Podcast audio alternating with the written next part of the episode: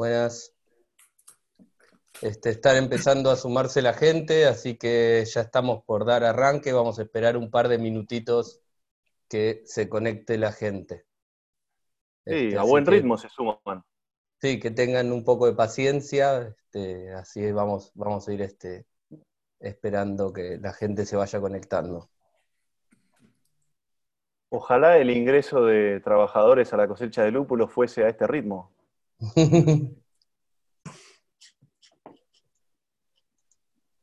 Ojalá la necesidad de trabajadores fuera también a este ritmo. Claro. Bueno, mientras estamos esperando, este, espero que todo el mundo nos pueda estar escuchando. Como venía diciendo, vamos a esperar unos minutitos simplemente a que todo el mundo pueda ir joineándose a la videoconferencia, al seminario. Y por qué no tomar una cerveza también, ¿no? Mientras están esperando. Eh, me parece Claramente. buena idea, Mati. Una bien lupulada para la ocasión, ¿no? No, no, no, ¿cómo bien lupulada? ¿Quién, quién va a hablar de lúpulo? y ya que estamos en los lupulares, nada, siento que estoy para cosechar, ¿eh? Sí. Eh, además, esos lupulares con banderitas flotando son una masa. sí, sí. Salud. Bueno, Saludos de acá, Artemio.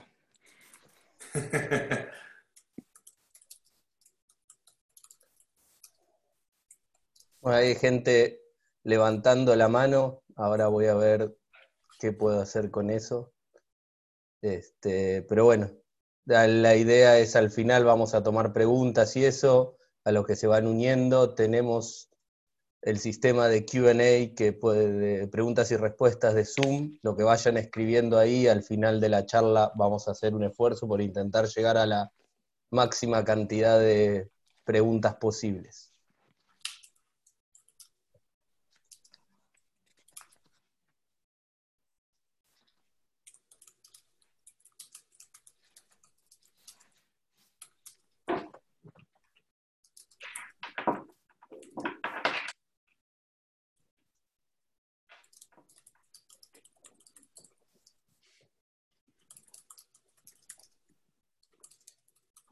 Bueno, contanos, Mati, ¿qué estás tomando? Bueno, estoy tomando la Cachorros Inflados, una. Una. A ver. ¿Esos Me son cachorros, de, cachorros de perro o cachorros de dingo? Cachorro de Dingo, ¿no? Este, es una collab que hicimos con KCBC eh, de Brooklyn eh, y una Hazy Session Sí, claro. IPA con, con una buena cantidad de lúpulo, alrededor de 25 gramos por litro de dry hop, así que bastante, bastante lupulada. Cuando una Sí. cerveza tiene más de 20 gramos por litro, me parece que conviene más hablar a lo gringo y hablar en pounds per barrel. Para que no suene tanto, claro, para que no asuste.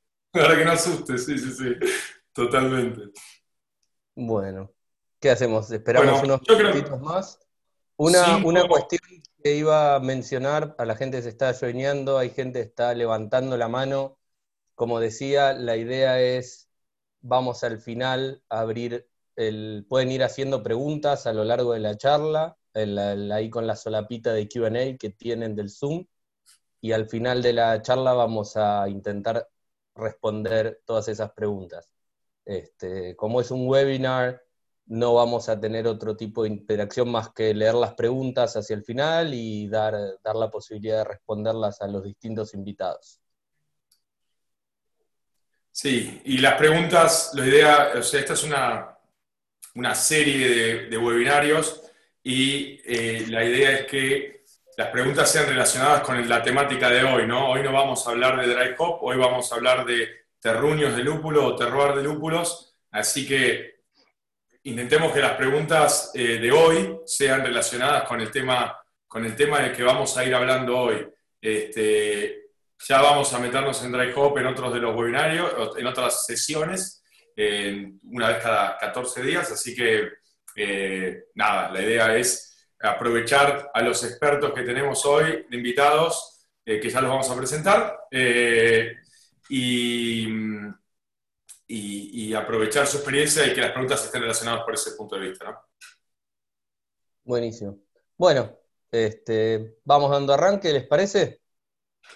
Dale. Y yo creo que Dale. se siguen sumando. Si, si les parece, nos tomamos hasta ahí 10, 3 minutos más y Dale. ¿están de acuerdo? Sí, sí, porque está creciendo, Redondear. va creciendo el número todo el de tiempo. forma van- interesante. Sí, sí, sí, esperemos. Yo aprovecho y también me, me sirve un poco de cerveza. Mirá, Sí, Mati, te veía para vos. tomando café con, café con leche, Lean. ¿Qué estás tomando? Estoy tomando la que estaba contando Mati, cachorros inflados. Ah, también. Sí. ¡Qué maravilla! Te tengo que mandar para allá, para, para el bolsón, Hernán. Me parece una gran idea. Ya vamos a hablar sobre un embarque de dingos para aquí. Acá, y no, acá- ¿por, qué no, ¿por qué no para Ya España y para Chile también, no? Ya de enviar, Sí. enviarla un poco más lejos. ¿Por es, qué no? es Pensar- altamente, sí, altamente probable que llegue primero a España que al Bolsón. Sí, sí. Es una república muy lejana esta. Aprovecho que estamos este, esperando que se termine de unir gente y respondo rápidamente. Hay varias gente preguntando si va a estar grabado. Sí, va a estar grabado. La idea es, una vez que terminemos la sesión, lo vamos a editar un poquito y subir este, y compartir los links por Instagram de dónde va a estar. Así que sigan a Hopsteiner, sigan a Birratecnia y se van a, se van a enterar. Pero sí, sí, la idea es hacer que este material esté disponible. Acá en el Lago Pueblo nos sumamos al pedido de, de dos dingos, dice Francisco. Ya vamos a tener que mandar, entonces salen dos. Bien ahí. Dos va en caravana, ¿no? Sale una Bien ahí, caravana para allá. Y sí, yo estoy, en este momento estoy en Lago Pueblo, así que estamos bien con Francisco acá para compartirlo. No hay, no hay ningún problema. Un after. Bueno, damos inicio entonces. Excelente. Dale. Bueno. Bienvenidos a todos este, y a los que se vayan sumando, bienvenidos. Este, la idea es contar, tener esta charla, como mencionó hace un ratito Matías, es un ciclo de ocho sesiones que se va a repetir todos los miércoles, cada 15 días, así pueden ya ir agendándoselo. Igual cuando se registraron en el seminario, ya se registran como para todo el ciclo y les va a ir mandando un aviso de recordatorio una hora antes. Este, y bueno, después, este, más que nada en esto, bienvenidos. Esto es una iniciativa de Hopsteiner, que ahora vamos a hablar un poquito de Hopsteiner para los que no, no conozcan, y de Birratecnia, también vamos a contar un poquito de Birratecnia.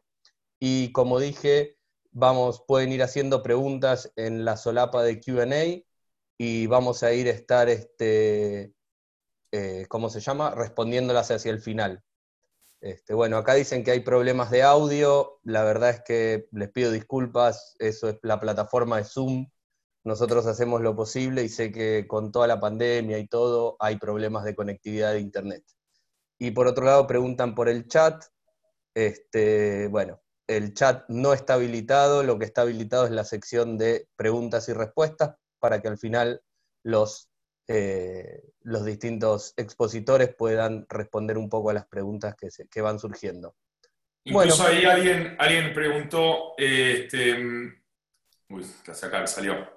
Este, tenemos, ah, alguien dijo que se escucha perfecto, así que evidentemente se escucha mal, debe tener que ver más que nada con la conectividad local de, de algunos más que la general, porque ahí hubieron varias personas que mandaron el mensajito que se escucha bien. Buenísimo. Sí, sí, es, tiene que ver un poco con eso. Este, y bueno, nada, y como decíamos, va a quedar grabada, sigan a in- síganos por Instagram, a Hopsteiner, y vamos a estar enviando los links de la grabación. Y como dijo Matías, les pedimos que las preguntas de este seminario las enfoquen en lo que estamos hablando en este seminario, en futuros seminarios que vamos a ir teniendo, en futuras sesiones, vamos a ir abordando un montón de temas relacionados con el lúpulo, ya que paso directamente a la agenda para un poco se vayan enterando. Es la primera sesión de hoy que es sobre el lúpulo en tierras hispanohablantes, este, entonces por eso tenemos a estos invitados de honor. Después vamos a empezar a hablar de otras cosas, del uso del lúpulo, dry hopping, lúpulo en caliente, y al final vamos a cerrar con tres charlas más con distintos invitados eh, que nos van a estar contando sus experiencias. Esa es un poco la idea. Como dije, es cada dos semanas, siempre a la misma hora. Si ya están suscriptos al Zoom, se les va a ir avisando una hora antes, hoy es la charla, pero bueno, lo pueden, pueden desde el Zoom incorporarlo a su agenda y eso. Este, así que bueno, damos sin más, empezamos un poquito con lo que es la charla de hoy. Toño, te dejo contar un poco sobre Hofsteiner. Buenas, buenas, bueno, yo diría buenas noches desde España, eh, son las, diez y, cuarto casi. Eh. Eh, en primer lugar, muchísimas gracias por, invitarme, por invitar a, charlar aquí con vosotros y a poder pasar este buen rato que seguro, seguro lo vamos a, disfrutar todo. bueno, yo voy a contaros un poco quiénes somos, quién es Hofsteiner. Hofsteiner es una compañía fundada en 1845. Este año cumple los 175 años, una, una, empresa ya con largo, largo recorrido. Es una empresa de carácter global que está eh, eh, presente en los principales países productores de, de, lúpulo, pero no sin ello, sin tener un carácter familiar. De hecho, eh, bueno, en estos momentos está, está al mando la sexta generación, está encargada la sexta generación de, de, de la, la, familia y, como digo, es una, es una una empresa eh, evidentemente también eh, familiar.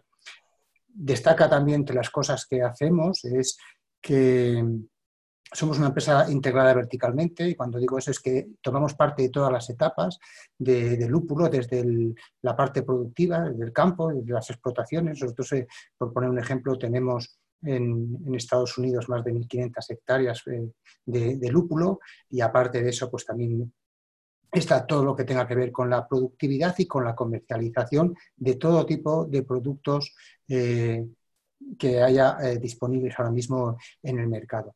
Y dentro de estas cosas, por ejemplo, de estas cosas que hacemos, pues sí que nos gusta hablar de, una cosa que pensamos que, es una de, nuestras fortalezas, ¿no? que es el, potente eh, programa de desarrollo y mejora de nuevas variedades que, que, hemos eh, desarrollado durante muchos años y en el que, bueno, pues no solamente buscamos con él eh, conseguir nuevos aromas y, nuevas, y nuevos eh, sabores, sino que también estamos buscando el conseguir variedades que sean referentes y que puedan ser utilizadas tanto por, por cerveceros en todo el mundo como por cultivadores.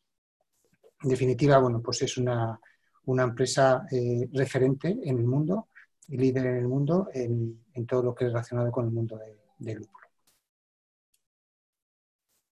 Buenísimo. Bueno, ah, tenemos la presentación de Hopsteiner y ahí está.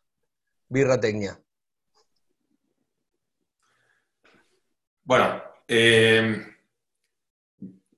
somos eh, Mati y Lean de este, Tecnia. Básicamente, este, yo soy ingeniero, viví 10 años en Australia, trabajé para el grupo Asahi en las microcervecerías y también en las notas microcervecerías del grupo en Asia Pacífico.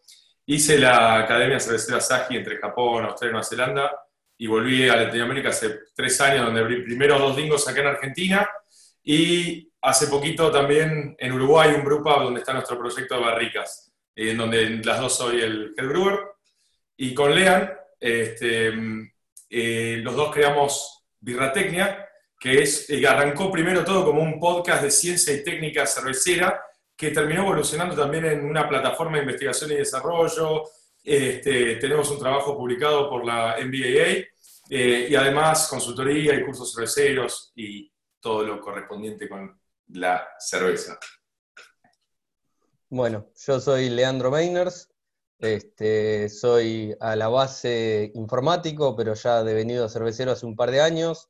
Hice una maestría en Escocia, en Harriet Watt, de Brewing and Distilling, y hace un par de años volví a Argentina y armé Placebo, que es un brewpub en Villa Crespo. Este, no los voy a aburrir con mucho más detalles, pero lo que sí les quería comentar es que, bueno, que nos sigan, que sigan el, Instagram de, de Hopsteiner, el Instagram de Birratecnia, nuestro canal de YouTube y pueden encontrar nuestros podcasts en Spotify. Así que ahora pasamos a la presentación de los invitados. En la sesión de hoy Eh, la dinámica de estas sesiones va a ser, vamos a estar Matías y yo por parte de Birratecnia y distinta gente de Hopsteiner en las distintas sesiones y vamos en algunas a tener invitados. Hoy tenemos el gusto de tenerlo a Hernán Testa, Mario Celedón y José Antonio, que ya habló un poquito sobre Hopsteiner. Básicamente les voy a contar un poquito rápido quiénes son. Hernán Testa es un egresado de ingeniero agrónomo, egresado de la Universidad de Buenos Aires en el 2005, es especialista en el cultivo y procesamiento de lúpulo, socio de Lúpulos Andinos desde 2012 y es quien organiza el Congreso del Lúpulo en el Bolsón desde el 2016. Muy lindo congreso. Este, bueno, después tenemos a Mario, que es agrónomo de la Universidad Austral de Chile, tiene 10 años de experiencia en el mundo del lúpulo, es el gerente general de Lúpulos Chile, es un especialista en lúpulo y ha trabajado con la Universidad de la TUM de Múnich, porque no voy a intentar pronunciar eso, este, donde ha hecho trabajos en la colecta de cotipo, enfermedades y caracterización genética del lúpulo, y actualmente es responsable del resguardo, protección, caracterización de ecotipos a través de un, un patio de germoplasma de plantas madres en Lúpulos Chile. Y por último lo tenemos a Toño de Hofsteiner, que es ingeniero agrícola de la Universidad de León, tiene un MBA, y además está metido en el mundo del lúpulo hace ya bastantes años, desde el año 93, primero como responsable técnico de una antigua empresa promotora y comercializadora de lúpulo en España, y después durante casi 15 años como director técnico. Durante ese periodo ha participado en varios proyectos de investigación y es autor de varias publicaciones. Desde el 2015 es director general de Hopsteiner España. Bueno, empezamos ahora sí con los temas técnicos. Bueno, el día de hoy, o sea, como vieron, terruño, también se dice terroir, este, tiene que ver bien, más que nada con el impacto agronómico que genera, no, no el impacto agronómico, el impacto que genera una región, eh, que en este caso donde, donde crecen los, lúpulos, donde son producidos los lúpulos, con, lo, con el lúpulo en sí, ¿no? O sea, esto es algo que en la industria del, vino se habla mucho, de los terroirs y todo eso, y en las industrias cerveceras, por más que realmente tiene un impacto importante, eh, no se habla mucho, o no, se habló mucho hasta ahora, por lo menos. Eh, por ejemplo, lo que van a ver en, el gráfico que tienen en pantalla, van a ver como una, variedad como el Cascade, eh, cada una de las, de las líneas que ven ahí en el gráfico eh, son cómo se comportan los distintos componentes en las, cada una de las distintas regiones, en este caso en Alemania, Argentina, España, Estados Unidos y Chile. Fíjense eh, la diferencia, la diferencia de, de, perfil y de tendencia de cada una de, estas variedades, o sea, del casquete en cada uno de estos terruños o orígenes, ¿no? es impresionante y eso va a tener impacto a nivel aromático.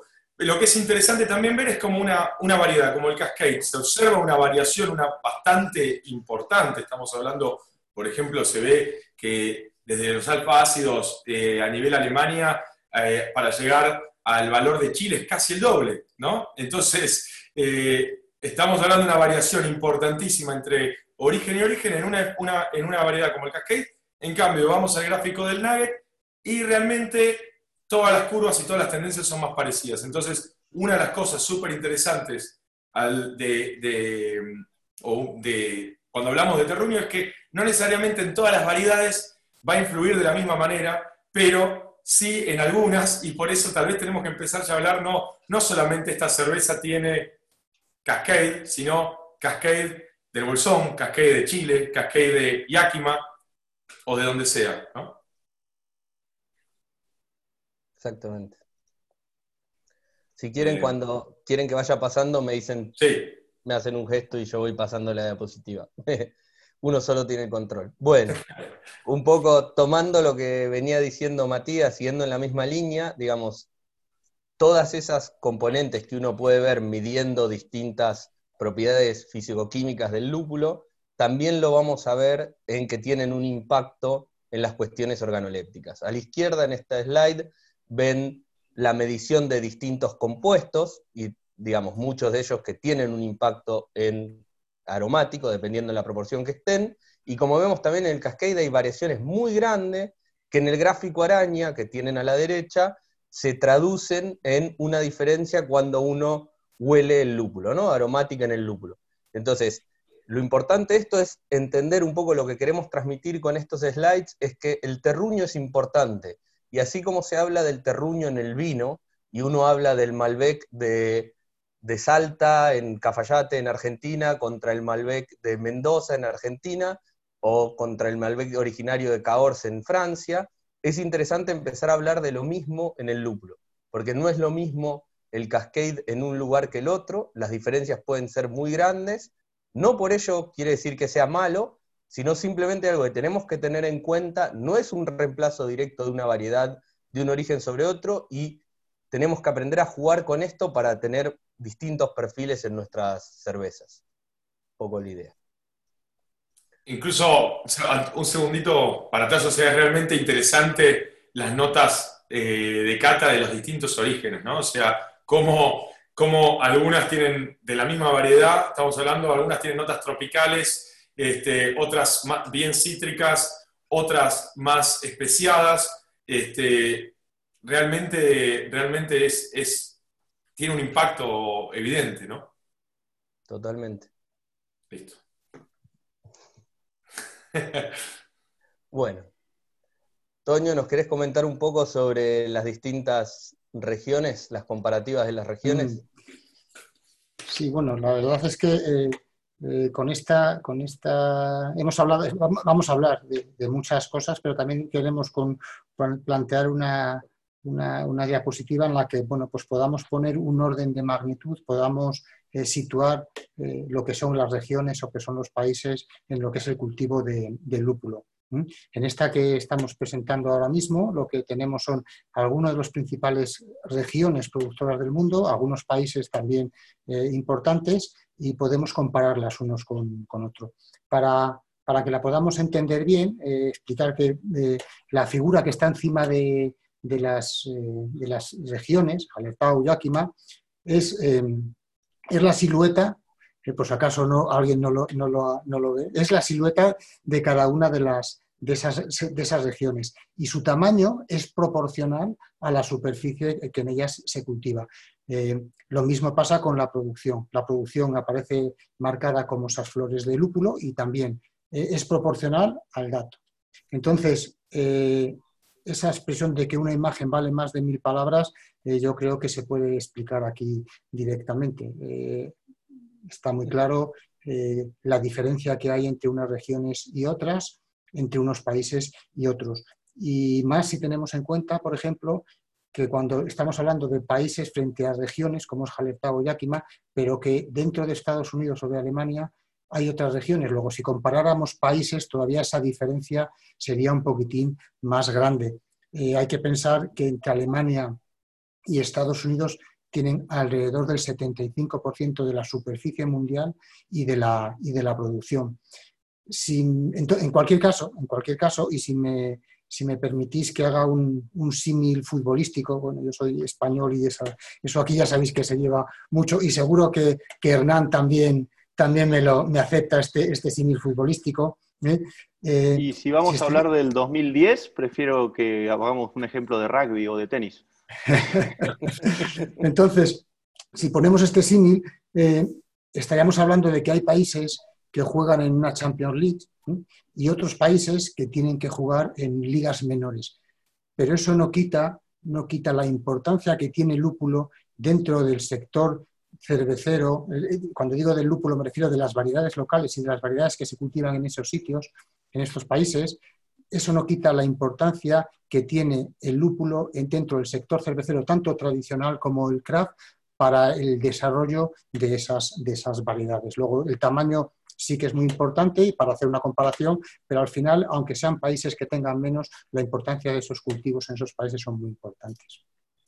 Totalmente, de hecho, por eso en el gráfico incluimos a países como Australia y Nueva Zelanda, donde si bien se ve que en relación a las dos zonas productoras más grandes que son Yakima y Hallertau en Alemania y en Estados Unidos, este, Australia ha tenido un impacto en el mundo craft y Nueva Zelanda también muy, muy fuerte. Eh, por su desarrollo, sus variedades propias y otras razones. vinculadas y sin embargo su nivel de producción es comparable, no es muchísimo más grande que el de España o que el de Argentina. Está en órdenes de magnitud mucho más parecidas. Yakima definitivamente y Haller Tower juegan en otra liga. Pero básicamente eso demuestra que lo importante no es solamente el tamaño, sino, este, o sea, no, pasa por ahí, ¿no? Sí, perdón, hablando, de, hablando de magnitudes de Argentina, creo que ahí tuvimos un error de tipeo. Eh, las toneladas métricas de Argentina son 260, ya lo corregiremos luego cuando quede grabada seguramente, pero al igual que los demás países, el rendimiento promedio por hectárea es superior a 1000 kilos no supera las dos toneladas como en el caso de Hallertau, Yakima y Australia, pero sí está por arriba de los mil kilos. Así que ese valor real es 2, eh, si tomamos el valor de la última cosecha, es 266, pero podríamos decir 260. Quedó un pequeño error, no más. Cosas que pasan. No pasa nada. Era para aclararlo, no más. Está perfecto. Está perfecto. Bueno, entonces acá ahora la idea es lo que siga de los slides. Vamos a ir va a ir contándonos un poco, Toño, de la situación específica de España y los terroires de España. Después nos va a contar este, Mario sobre Chile y los terroires específicos de Chile.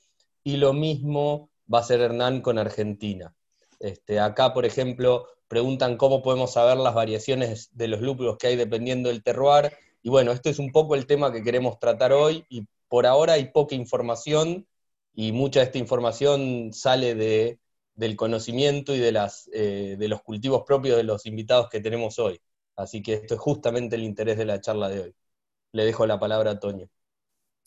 Bueno, eh, en, esta, en esta diapositiva lo que queremos es mostraros, bueno, lo primero, la fotografía de, las principales variedades que se cultivan o de las variedades que se cultivan ahora mismo en, en España, pero pero también hay que, hay que tener en cuenta y, una consideración que es, bueno, eh, en la parte de abajo veis que pone desde 1994, que es cuando hemos empezado con la variedad Nuget, pero hasta ese momento la variedad, las variedades predominantes que había en ese, que, teníamos en España era, eh, las llamábamos H7 y H3, que eran ecotipos de Northern Brewer y Gold que vienen a la colación en la charla de la que estamos, de la que estamos hablando, que al final, a partir de, esa modificación que, hubo, eh, o esa, esa, adaptación de las variedades de ese eh, Northern Brewer y Gold originales al, al español, llegaron la H7 y la H3 que estuvieron durante muchos años en España y que fueron conocidas, eran conocidas internacionalmente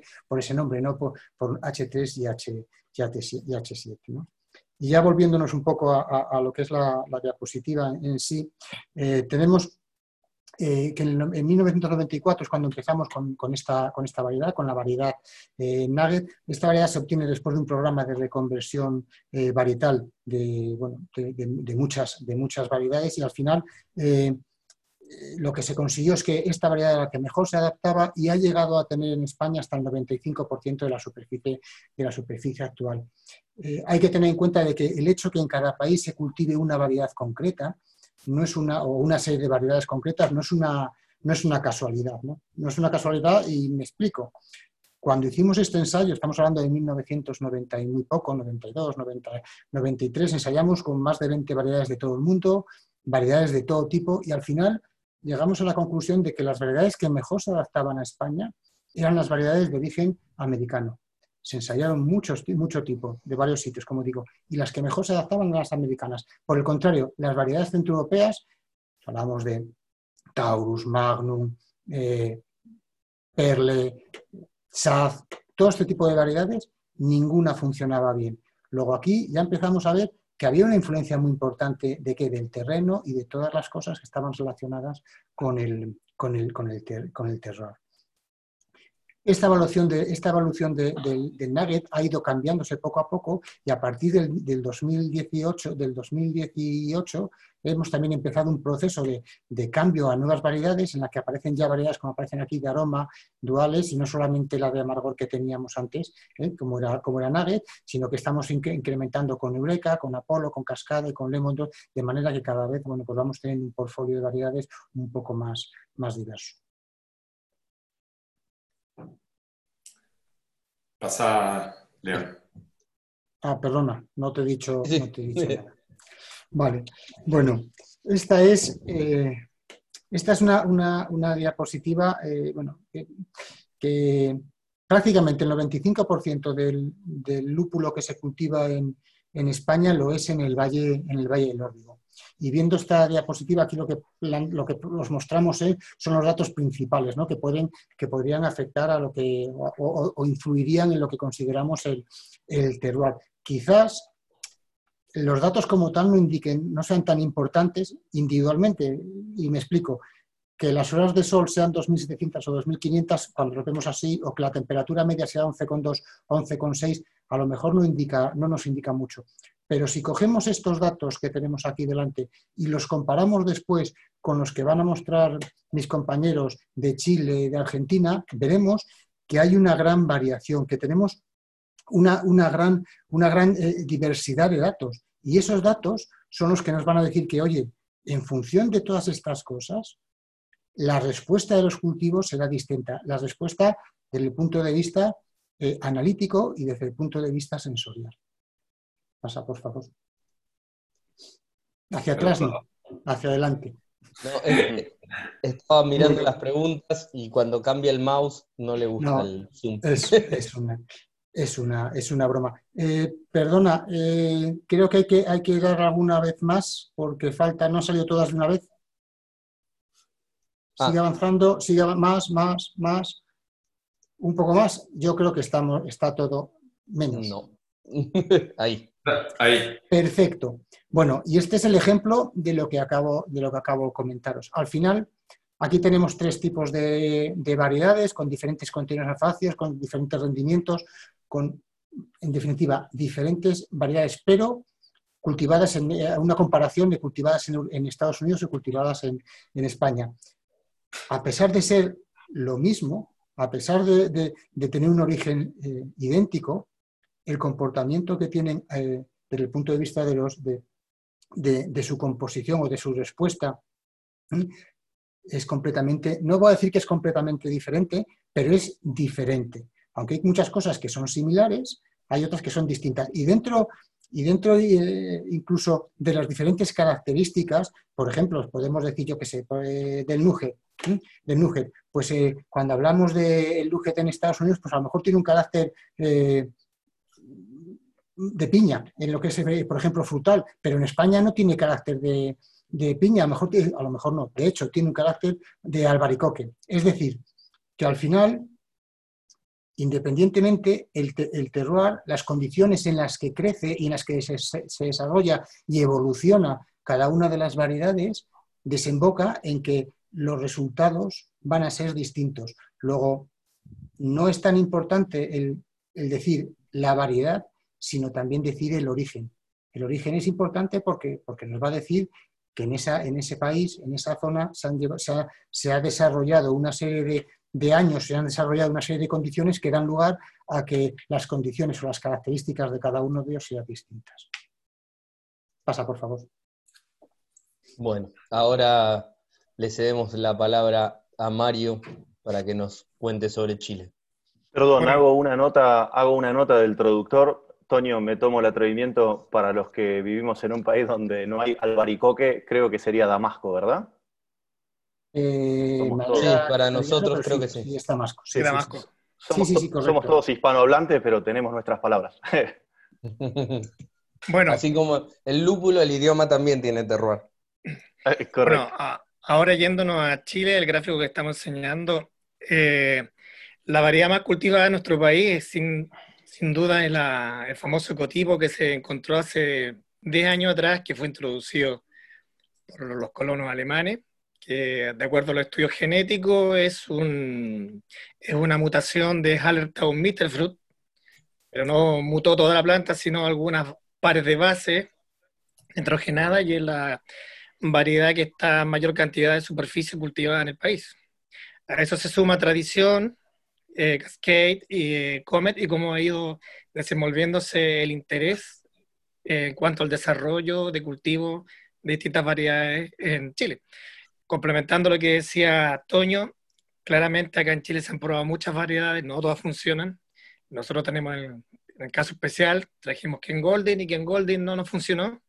Y ya es como se desenvuelve cada planta prácticamente o variedad en distintos climas, sometido a distintos tipos de ambiente, fotoperiodos, condiciones de suelo y también tiene que ver mucho que ver el aspecto cultural, de cómo maneje el cultivo específicamente.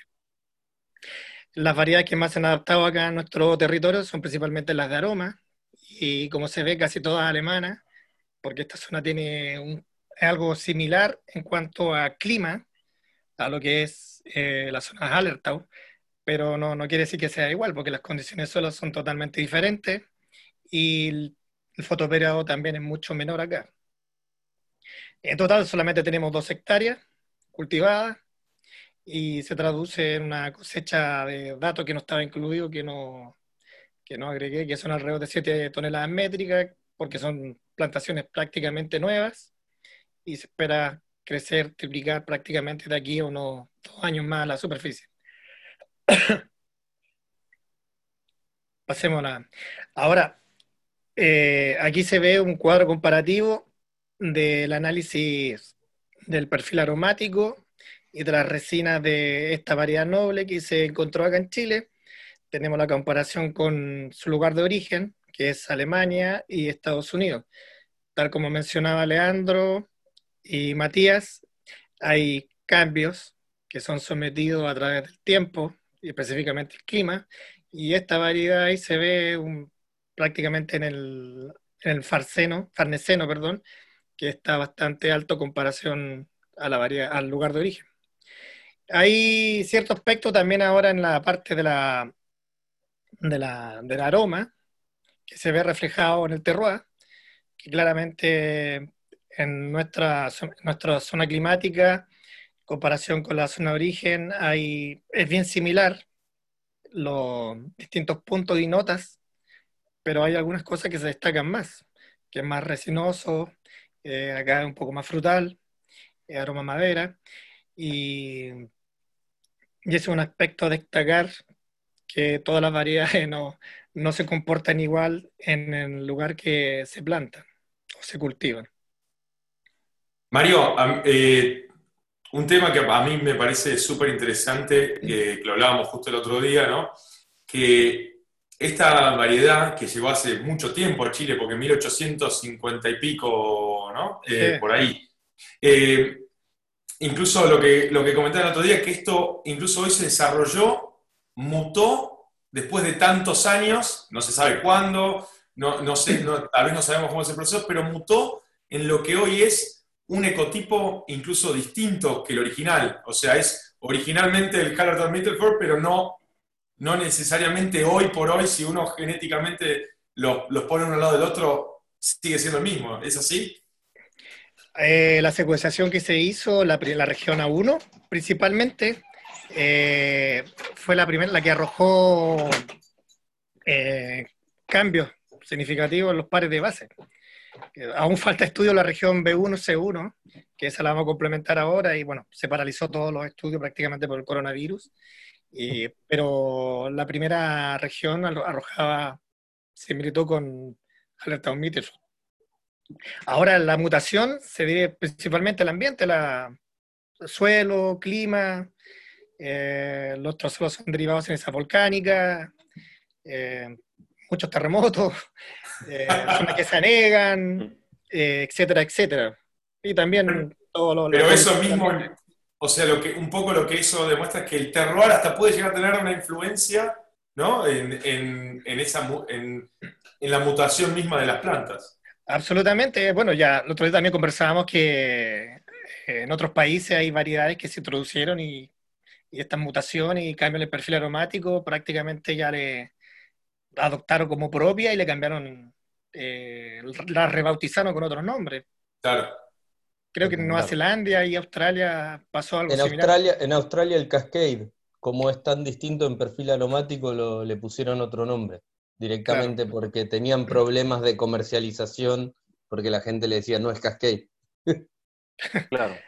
En Nueva Zelanda pasó también con uno, con uno que originalmente era SAS, ¿no? Y, hoy, hoy tiene otro nombre. Este, hoy no es más SAS, después lo llaman besas, visas, y después eh, le pusieron un nombre más interesante, pero eh, lo mismo.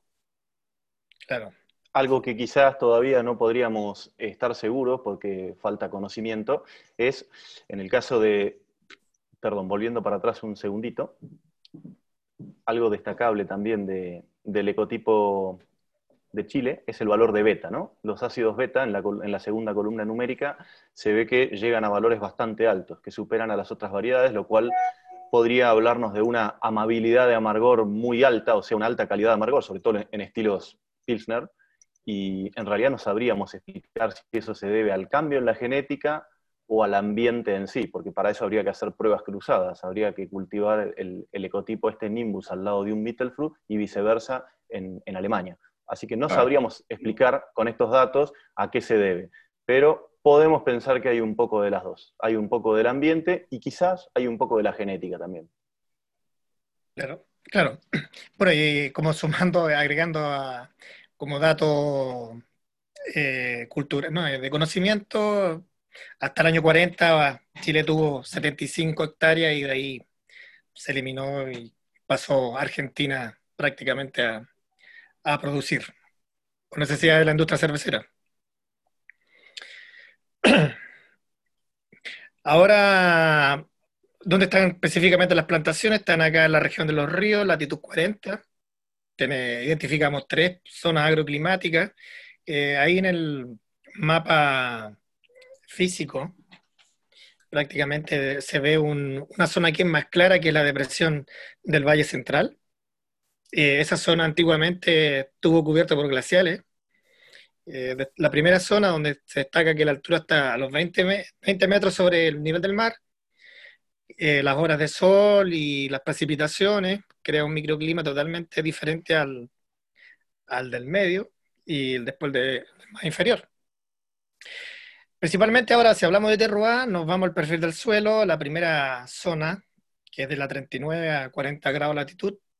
Identificamos un suelo de base con remanente de tipo aluvial y sobre eso están depositados los suelos de origen volcánico, que son suelos prácticamente nuevos, y al medio ya son flu, eh, fluvio glaciales. Son ambos profundos y moderadamente profundos, con alta capacidad de retención de agua, fijación de fósforo y alto contenido de materia orgánica entre el 19 y el 21%, que nosotros deducimos que eso genera algunos cambios de perfiles aromáticos sumado al clima más templado. Pero todavía hay mucho que estudiar y son nuestro, nuestras deducciones momentáneas. Y tal como decía Toño, claro, las horas de sol y prácticamente varían de una zona a otra. Eh, y eso, inclusivemente las condiciones climáticas. Nosotros, si, ven, si ven en 111 kilómetros de largo, eh, hay distintos tipos de temperatura, clima, y precipitación y, y humedad relativa, que eso colaboran a modificar el aspecto químico de la planta a la hora de la cosecha y, las, las mediciones prácticamente. Lean. Sí, estoy dando clic. ahora tarda en responder el mouse. Eh, ahora le dejamos comentarnos a Hernán un poco. Bueno, en el caso de Argentina, em, hago hincapié en lo que contaba Tonio cuando se refirió a España. En el eje horizontal no tenemos el, crecimiento de, las variedades en el tiempo, el crecimiento de la superficie en el tiempo, sino que tenemos el año de introducción. La superficie argentina no viene creciendo desde que empezó el lúpulo. Aquí empezó en 1948 a escala comercial, como contaba Mario hace un ratito, que, bueno, que tenemos, Chile fue anterior en la producción de lúpulo. Luego Argentina empezó en la década del 40, después de la Segunda Guerra Mundial, muy preocupado por el abastecimiento de esta materia prima clave, y fue incrementando hasta la década del 90, que fue dramática por partida doble. Por un lado sobraba lúpulo en el mundo y por otro lado Argentina tenía un contexto macroeconómico por cuestiones cambiarias, etcétera, en donde era muy caro producir aquí en casa. Así que la década del 90 fue bastante drástica y se disminuyó la superficie, podríamos decir, a la mitad. Todo empezó con la variedad de Spalt, de la cual hoy hay tan solo una hectárea, pero alguna vez hubo 300 hectáreas. Después entró Bullion y tiempo después llegó Cascade y ahí empezó a reemplazarse todo el Spalt por Cascade. Y eh, más adelante voy a hablar del programa de mejoramiento genético que dio origen a las variedades locales, Mapuche, Nahuel y Traful, así que las dejo para después. Y digamos que la, última incorporación es bastante antigua ya, pues ya tiene 18 años de llegada al país, que es Victoria, y así se reparten las, variedades en Argentina, fundamentalmente explicadas por, por Cascade. Bueno, podemos pasar a la otra, en donde hablamos un poco de las zonas de producción. En Argentina se produce lúpulo en dos lugares. Yo me encuentro en este mismo instante en el puntito rojo de más al sur, en el Bolsón. Realmente en Lago Pueblo, ahí vemos un límite eh, jurisdiccional, que es la, división entre dos provincias. Hay lúpulo de los dos lados. Eh, las chacras de lúpulos andinos quedan del lado norte, precisamente en el Bolsón, pero mi casa queda en el lado sur, del otro lado de la provincia. Así que vamos y venimos todos los días eh, de una provincia a otra, pero es lo mismo. Cuando llegué al Bolsón, me dijeron que era el mejor lugar del mundo para producir lúpulo y a medida que empecé a viajar me di cuenta que eso no era tan cierto. Por un lado, eh, esta zona es fantástica para el lúpulo, pero yo diría que tiene un problema o, una carencia, que es la temperatura. Si recordamos los datos que presentó Tonio y los datos que presentó Mario, Tonio, si no me equivoco, en el Valle del Órbigo la temperatura media era de 11,2 y los de Mario eran de 14 y pico. Eh, y, aquí la temperatura media en el bolsón, más bien digamos que tiende abajo de 10. La tendencia es 9 con algo.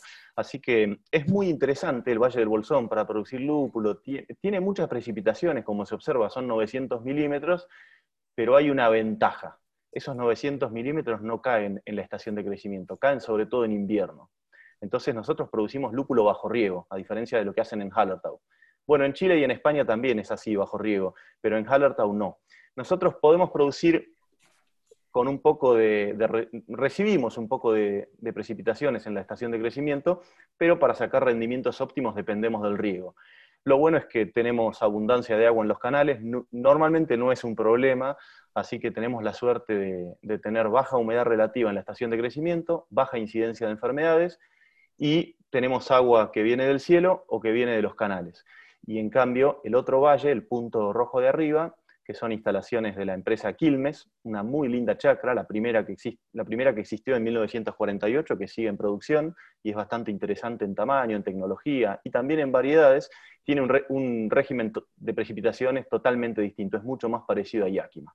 Así que en conclusión, el Bolsón es una muy linda zona para producir lúpulo, pero no es la mejor zona del mundo, como me habían dicho, por temperatura, y porque en León producen una morcilla que es de mucha mayor calidad que la que tenemos aquí en Bolsón, y digamos que en Valdivia producen unos crudos que son mucho mejores que los que tenemos aquí, y ni hablar de los mariscos. Pero bueno, no me quejo, ¿eh? es un gusto ser amigo de ustedes.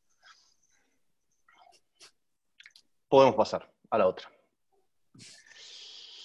Y bueno, en relación al terroir, eh, lo que yo quería aquí contar era un poco describir estas variedades em, locales, así que no las comparo contra nada, sino entre sí. Em, porque no tenemos mapuche en otro lugar del mundo, otra full o nahuel.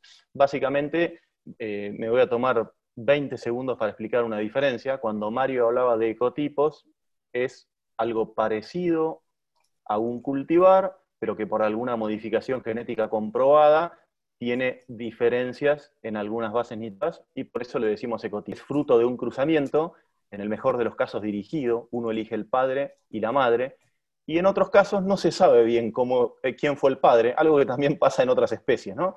Incluso en la especie humana suele pasar.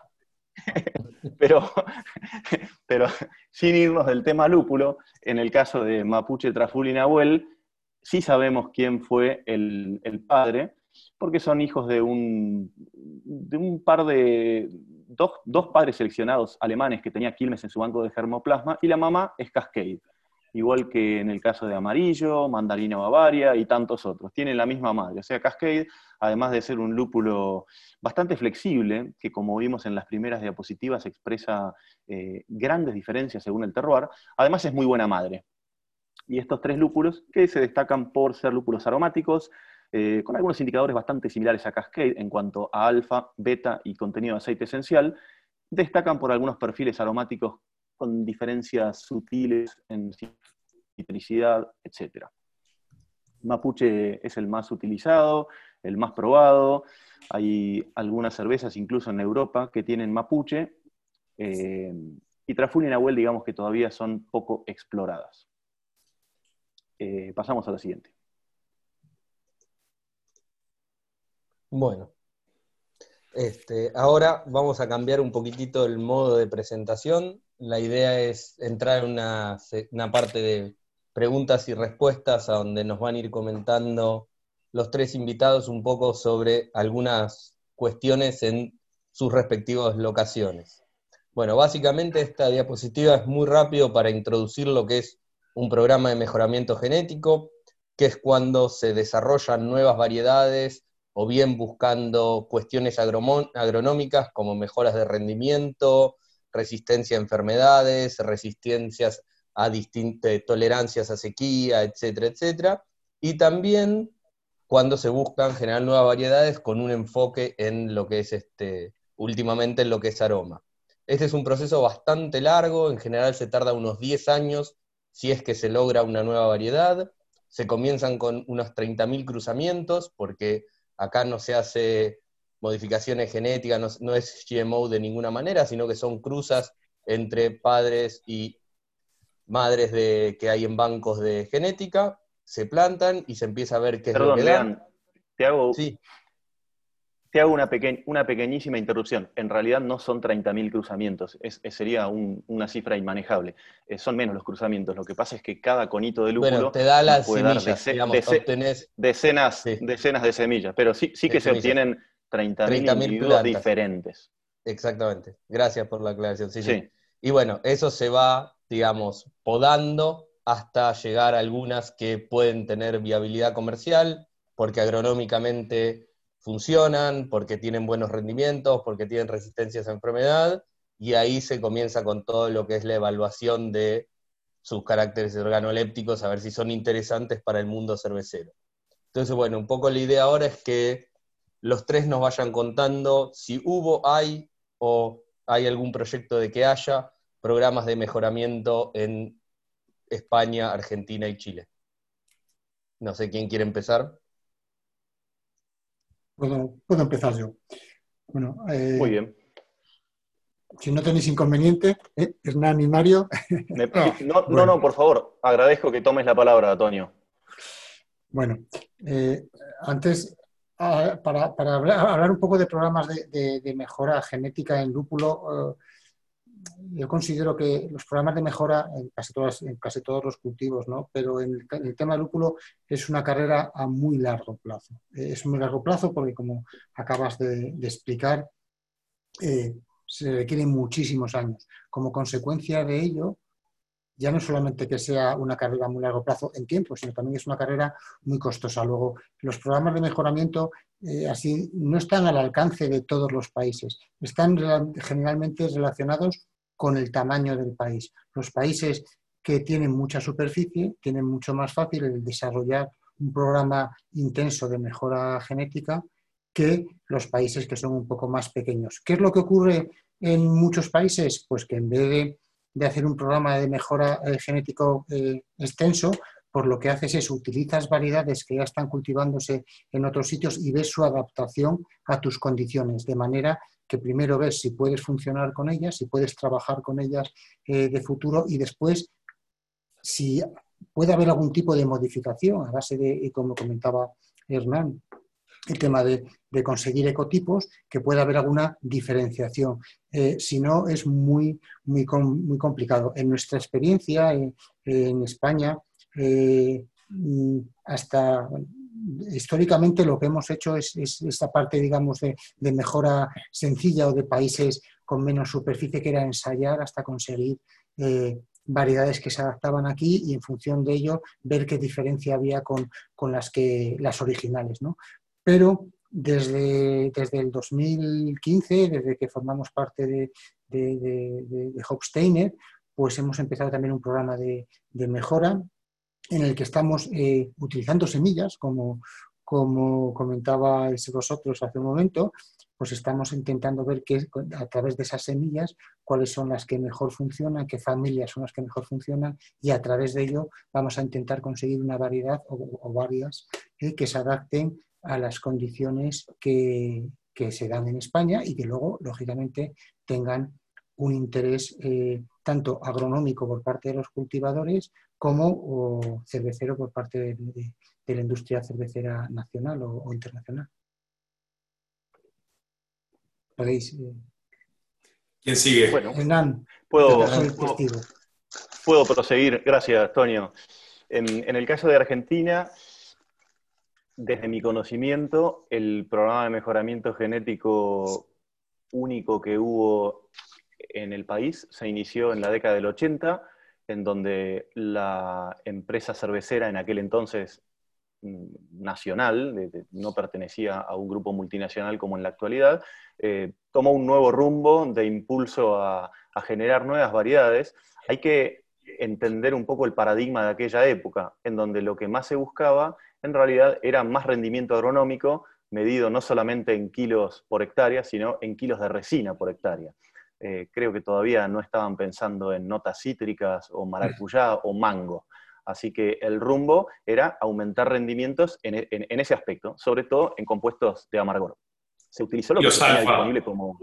Sí, claro, los alfa, pueden ser los beta también, pero sobre todo eh, en referencia a los alfa. Gracias, Mati. Mm, se, utilizó lo que se tenía disponible, como conté hace un momentito, había seleccionado dos machos de origen alemán, desconozco la genealogía de esos machos, puedo imaginar que estarían relacionados a un típico lúpulo alemán, como puede ser un perle, por ejemplo, pero, pero lo desconozco. Sí sé que no venían de un linaje de alta resina. Em, y lo que se usó como, como madre era Cascade, que para ese entonces ya estaba bastante probado por su plasticidad y su rusticidad. No hemos hablado nada de enfermedades y no vamos a aburrir a nuestra cuantiosa audiencia con enfermedades, pero a grandes rasgos hay tres enfermedades de alta importancia en todo el mundo que sufre el lúpulo, y hay una que particularmente nos vuelve locos a los cultivadores de lúpulo, que está presente en todos los lugares que visité, que es la peronóspora, que no es ni un hongo ni una bacteria, es un protista, algo bastante hábil para reproducirse en condiciones, en todas las condiciones, y por eso es que se busca muchas veces que una, que una variedad tenga cierta resistencia genética a esa peste, y Cascade la tiene. No digo que es perfecta, pero con un poco de buen manejo, que hoy por hoy se conoce bastante sobre eso, eh, en relación a poda, en relación a aplicación de ciertos productos y en relación a riego, etcétera, etcétera. Cascade parecía ser una buena madre y se iniciaron un montón de cruzamientos. Cuando digo un montón, pueden ser veintipico, quizá treinta y salieron muchísimas semillas. No sé si fue tan ambicioso el programa como para generar 30.000 plantas, pero sí que eran miles. Y lo que me contaba uno de los autores de este programa, porque eh, en mi caso particular yo era un niño en ese entonces, ni sabía que me iba a dedicar a esto, pero lo que me contaba Alfredo Tiracini, uno de los autores de este programa, ex personal técnico de la empresa Quilmes, me contaba que él tenía muy buen asesoramiento desde Estados Unidos gente que sabía mucho, porque ya estaba muy en boga el mejoramiento genético. El mundo estaba buscando resina. Tengamos en cuenta que por esos años, en esa década, se generó la variedad Magnum, eh, luego vino Taurus, Estados Unidos también empezó a sacar variedades de alta resina, y hacia eso iba el rumbo. Así como hoy podemos decir que una buena parte del mundo está buscando aromas maravillosos para las IPAs, en aquel entonces la industria estaba buscando eh, maravillosos valores de alfa.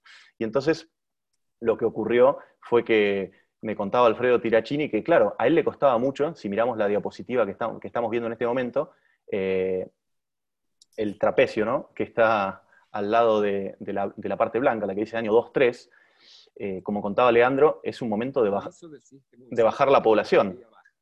Em, entonces, lo que le costaba mucho a esta persona era eliminar plantas, porque hay que bajar la población. Uno tiene un montón de semillas, las hace germinar, con, cada una tiene su etiqueta o su, nombre, su documento, pero hay que, hay que ir eliminando, y hay que eliminar aunque a uno no le guste. Entonces, eh, la anécdota cuenta que este señor decía, a esta la dejo porque está vigorosa, a esta porque está bonita, a esta porque está muy sana, y, en cambio sus asesores de Norteamérica le, le decían, Alfredo, knife, knife, Alfredo, metele cuchillo y sacá, de cada 10 tenés que quedarte con dos. este, y, él decía, no, no, pero, pero yo no sé si no estoy matando a una que va a ser la super variedad.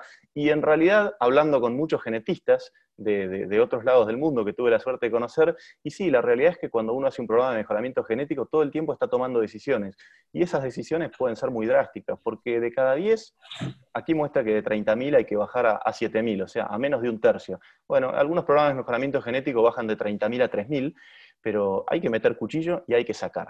Eso se hizo en Argentina, seguramente con, números similares, y así fue que en 1992 se registró Mapuche, eh, quedaron en evaluación otras 20 aproximadamente, o 25, en 1994 se registró Traful, y durante muchos años después se abandonó el programa de mejoramiento genético, la década del 90, como conté, no fue gran cosa, y eh, quedaron, quedaron con su, con su nombre, con su, con su número, las, eh, llamémosle variedades, pero que solamente tenían un número y no habían sido registradas. Y en el año 2018, 2018 hace muy poquito, se registró Nahuel, que tenía el nombre 88, 227, eh, perdón, y es probable que todavía se registre alguna más que está expresando muy interesantes notas en su citricidad. Pero convengamos que son hermanas, hermanas enteras de Cascade, eh, perdón, hermanas enteras de Mapuche, Traful y, Nahuel, o sea que van a ser algo eh, más o menos predecible. La realidad es que en este momento no hay ningún programa de mejoramiento en curso, o bien podríamos decir que aquel viejo programa todavía está en curso por el hecho de que siguen monitoreando cinco eh, variedades más y posiblemente registren. Yo creo que nosotros como productores independientes estamos obligados a hacer un programa de mejoramiento genético pensando sobre todo en, el sector que debe estar formando casi enteramente nuestra audiencia en este momento. Y eso es lo que se viene sin duda. Marito, te dejo la palabra. Muchas gracias, Hernán. Bueno, para nuestro caso, eh, somos prácticamente jóvenes. Eh, aunque no lo crean, en el año 98, Hofsteiner participó de un programa de desarrollo acá en, más al sur de Chile, el extremo sur prácticamente en Patagonia chilena, latitud 45, y de acuerdo a lo que yo me, he informado y lo que me han comentado, Hofstein trajo líneas eh, introducidas, variedades introducidas, perdón, variedades comerciales con alto nivel de resina, alta producción, resistente a enfermedades, y con ello venían también unas líneas de machos, porque la idea era que si funcionaba esto en, esa zona, se iba a hacer un programa de desarrollo genético. Lamentablemente eso no prosperó por consecuencias climáticas, y en el pasado eh, prácticamente no hubo mejoramiento genético porque era, no, no, no estaba avanzada la ciencia agronómica, pero sí los cultivares en el norte, en la zona central específicamente, eh, Toño puede dar fe de esto, que la creencia de los agricultores se decía que teniendo un macho en una hectárea aumentaba el rendimiento y muchos de esos machos creo que todavía están regados, esparcidos, nosotros andamos en búsqueda de, machos para poder desarrollar un programa genético, pero eh, palabras mayores es muchos años de investigación, mucha inversión, eh, mucho capital y es un, juego prácticamente de 50 y 50.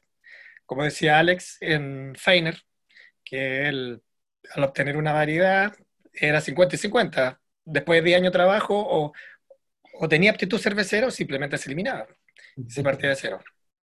Eso es lo único que podría aportar yo respecto a Chile. Lo único que damos fe de, nuevas cosas que, que podríamos tener son estos ecotipo, que no necesariamente estos ecotipos que encontramos que es de bajo alfa, también tenemos unos que tienen alto alfa, muy aromáticos, frutos tropicales, eh, estamos secuenciando, desconocemos el origen, quizás llegó por el lado argentino, o quizás llegó con algún inmigrante, eh, en este caso belga, no sé, o vino desde Oceanía son cosas que todavía tenemos que estudiar y ver potencial, pero sí es un tema de interés para nosotros, poder, todos los cultivadores, específicamente que somos cuatro, ¿no?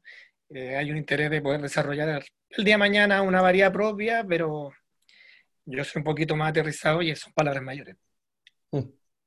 Y tenés que tener cuidado, ¿no? Con si tenés machos en la zona que no te aparezcan, no te queden todos, todos, los lúpulos con semillas después no, no, no. del Claro. Y hay que caracterizarlos todos. Cuando estuvimos en Alemania con Hernán, eh, la hectárea que recorrimos era una sola hectárea de macho y todo diferente. Claro. Lo seleccionaban. Bueno, igual, digamos, el lúpulo, eh, antes de los programas de mejoramiento, digamos, hay un montón de variedades que se han vuelto famosas que aparecieron exactamente como comentaste, Mario. Las fueron encontrando, casi todas las variedades ingleses llevan el apellido del nombre del señor dueño de la finca donde se la encontró por primera vez. Así es.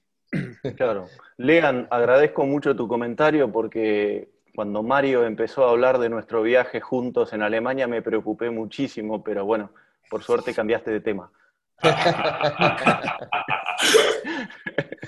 No sé qué te preocupa tanto. ¿eh? Os comentaba, que lo que está garantizado es eh, que si tú pones un macho, no sé si aumentará la producción de, de la explotación, seguro que no.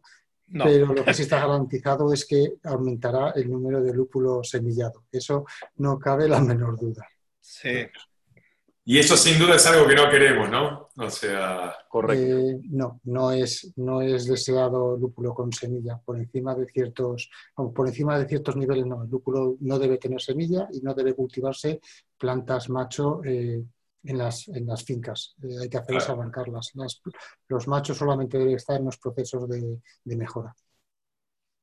Bueno, claro, por ahí agrego, perdón, sí, dale, Hernán. Agrego un comentario, posiblemente, dado que la audiencia es bastante grande, hay más de 500 personas a la escucha, es probable que eh, hayamos omitido un aspecto casi botánico inicial.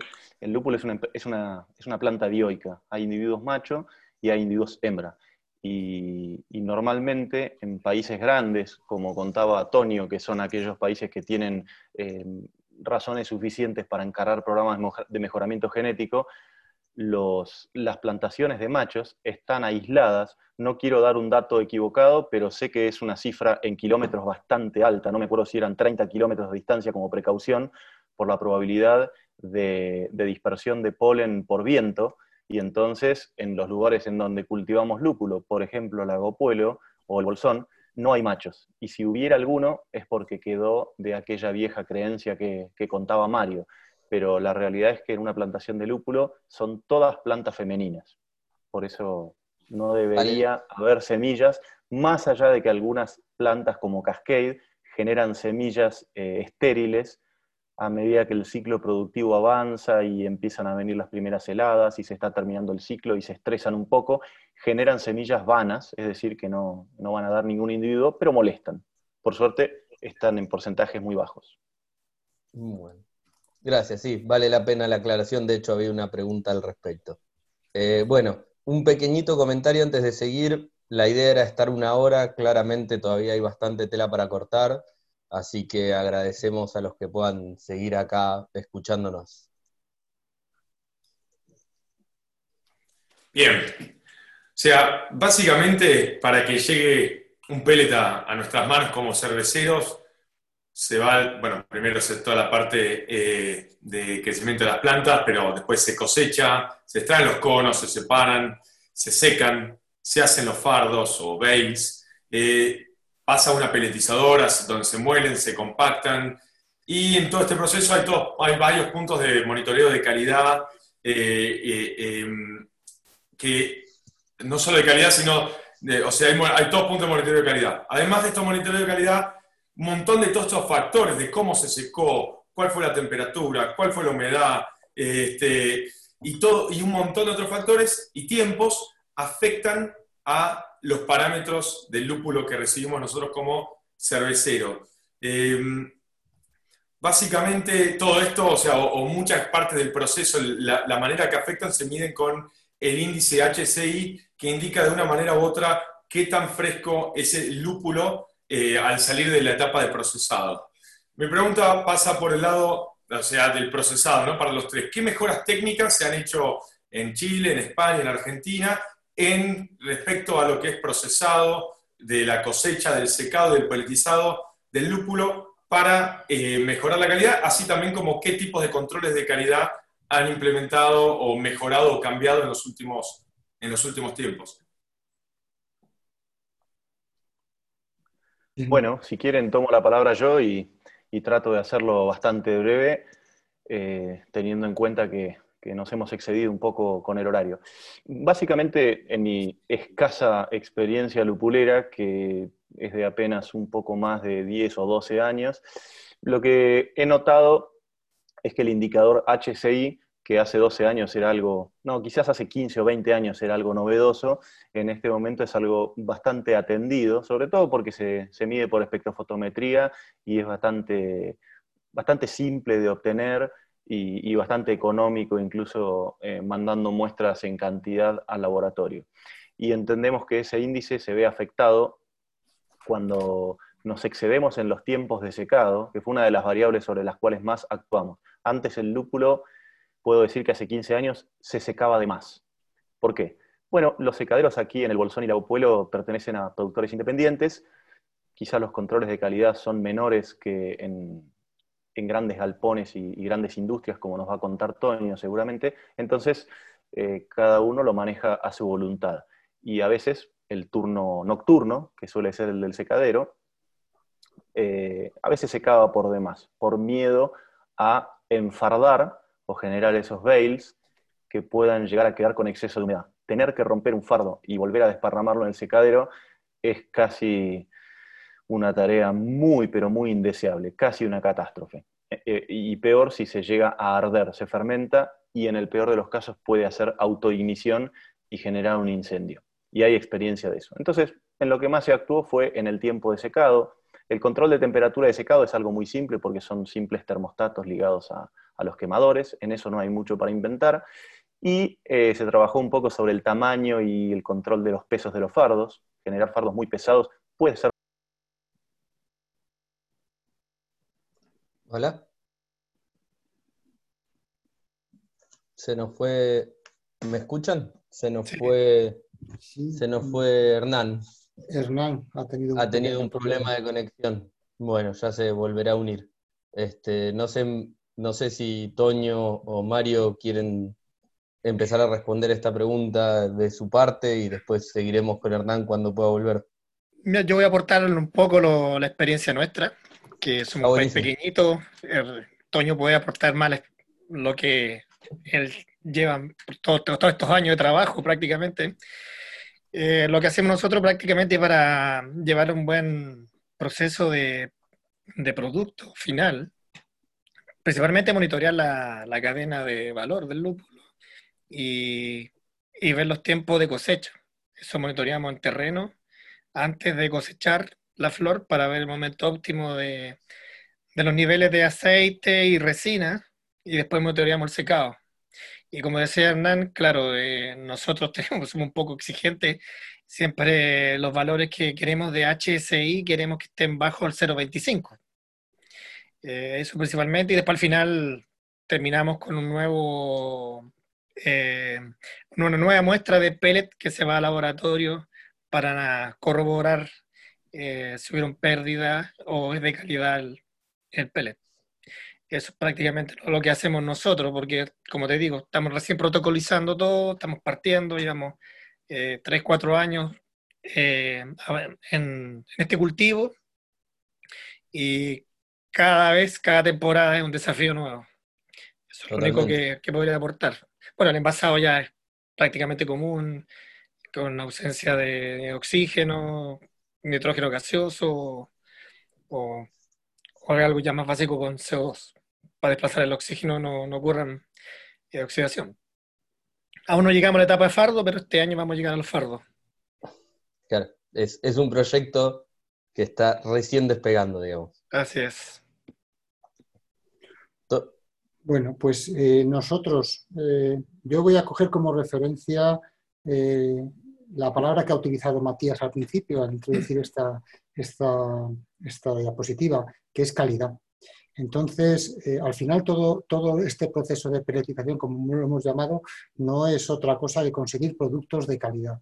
Y para conseguir un producto de calidad no hay que pensar solamente en el campo, porque parece como que que eh, ahí está la base, es importantísimo, un buen tratamiento, un, buen procesamiento de, del, lúpulo. Ya veo que Hernán ya está con nosotros. Bienvenido, Hernán.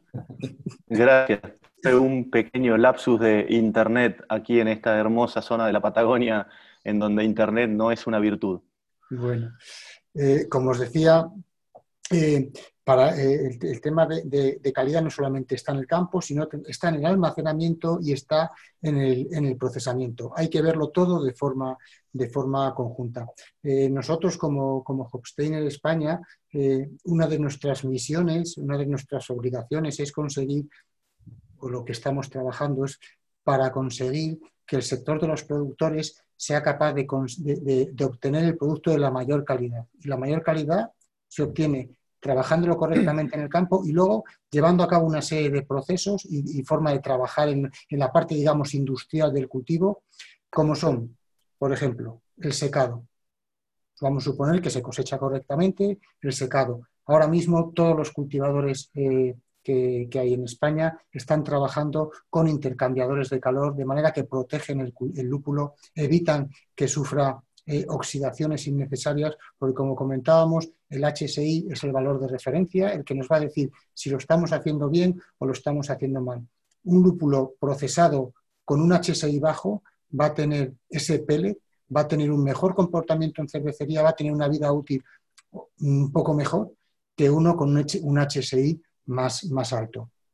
Una vez que hemos secado bien el lúpulo, el siguiente paso y en el que también estamos trabajando es el, envasado de ese lúpulo. ¿Cómo hay que hacerlo?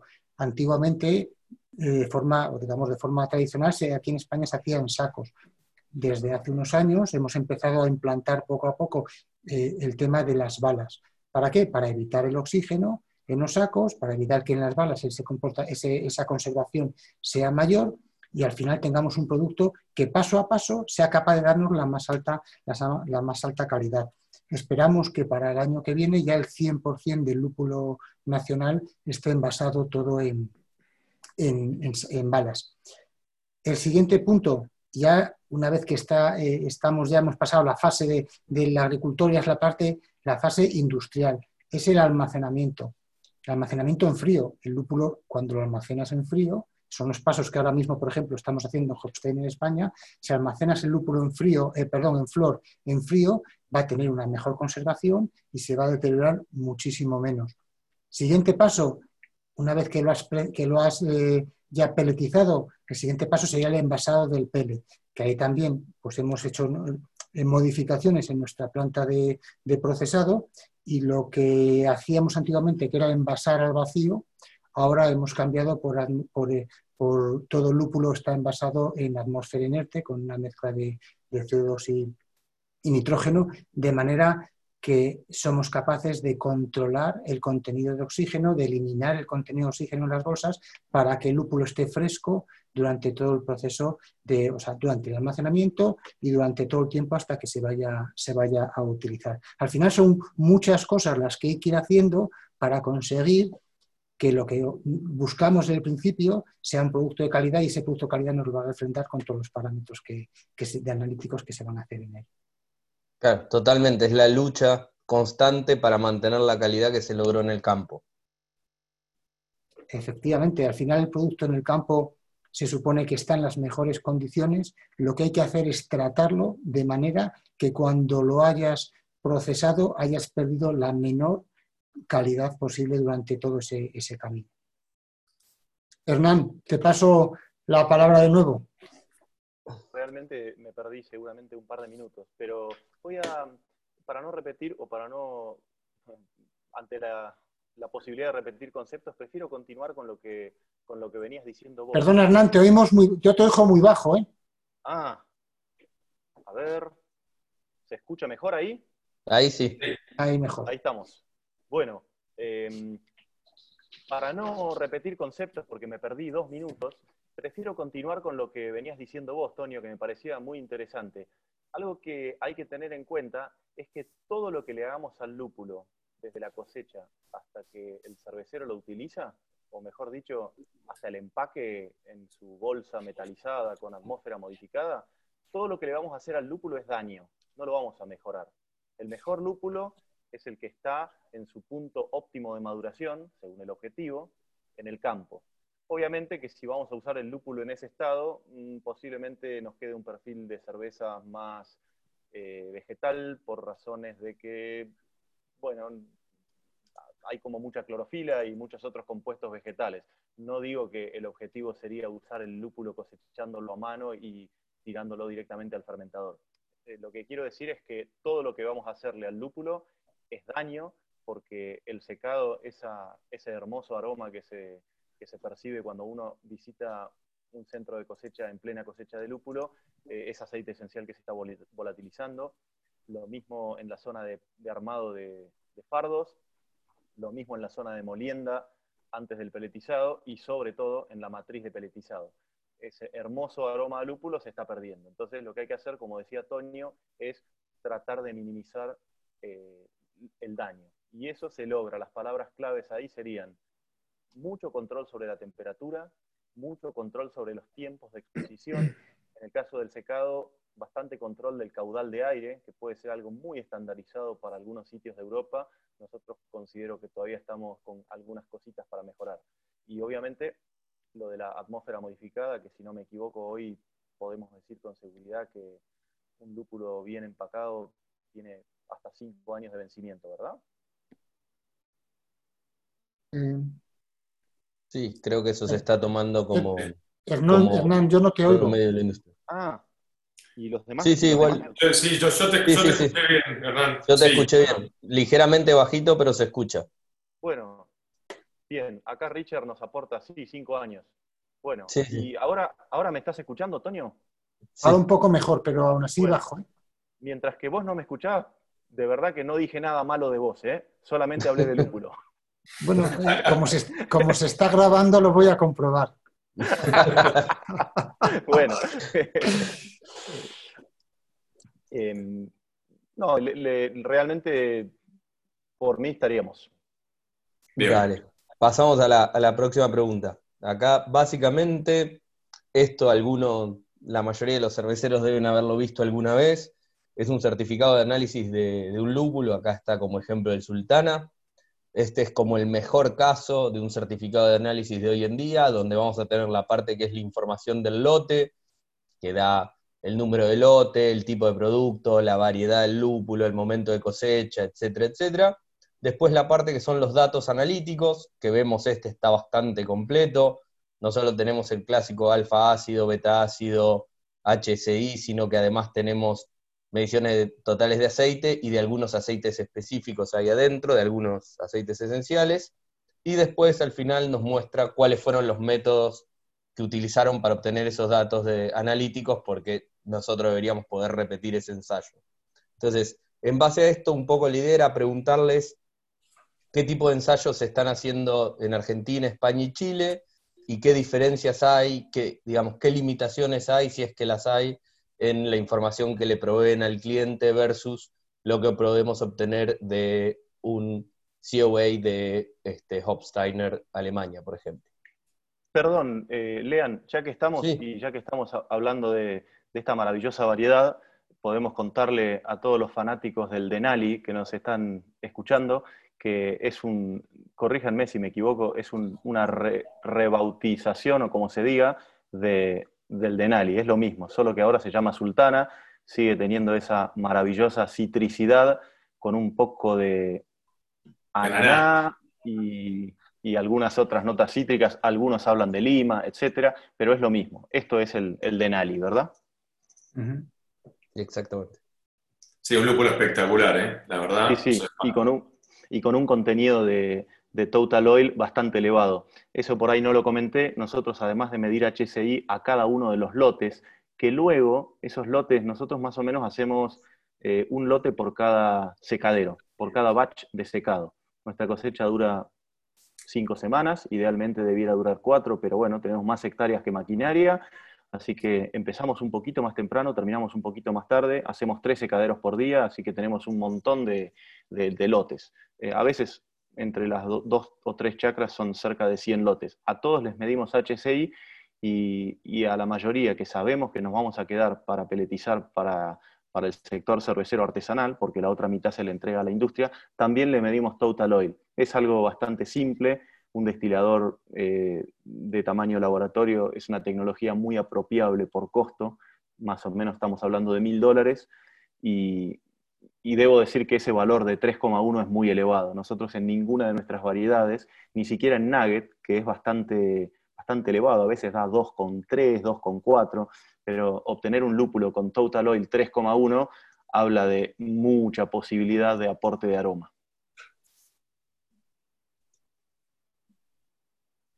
Bueno, nosotros...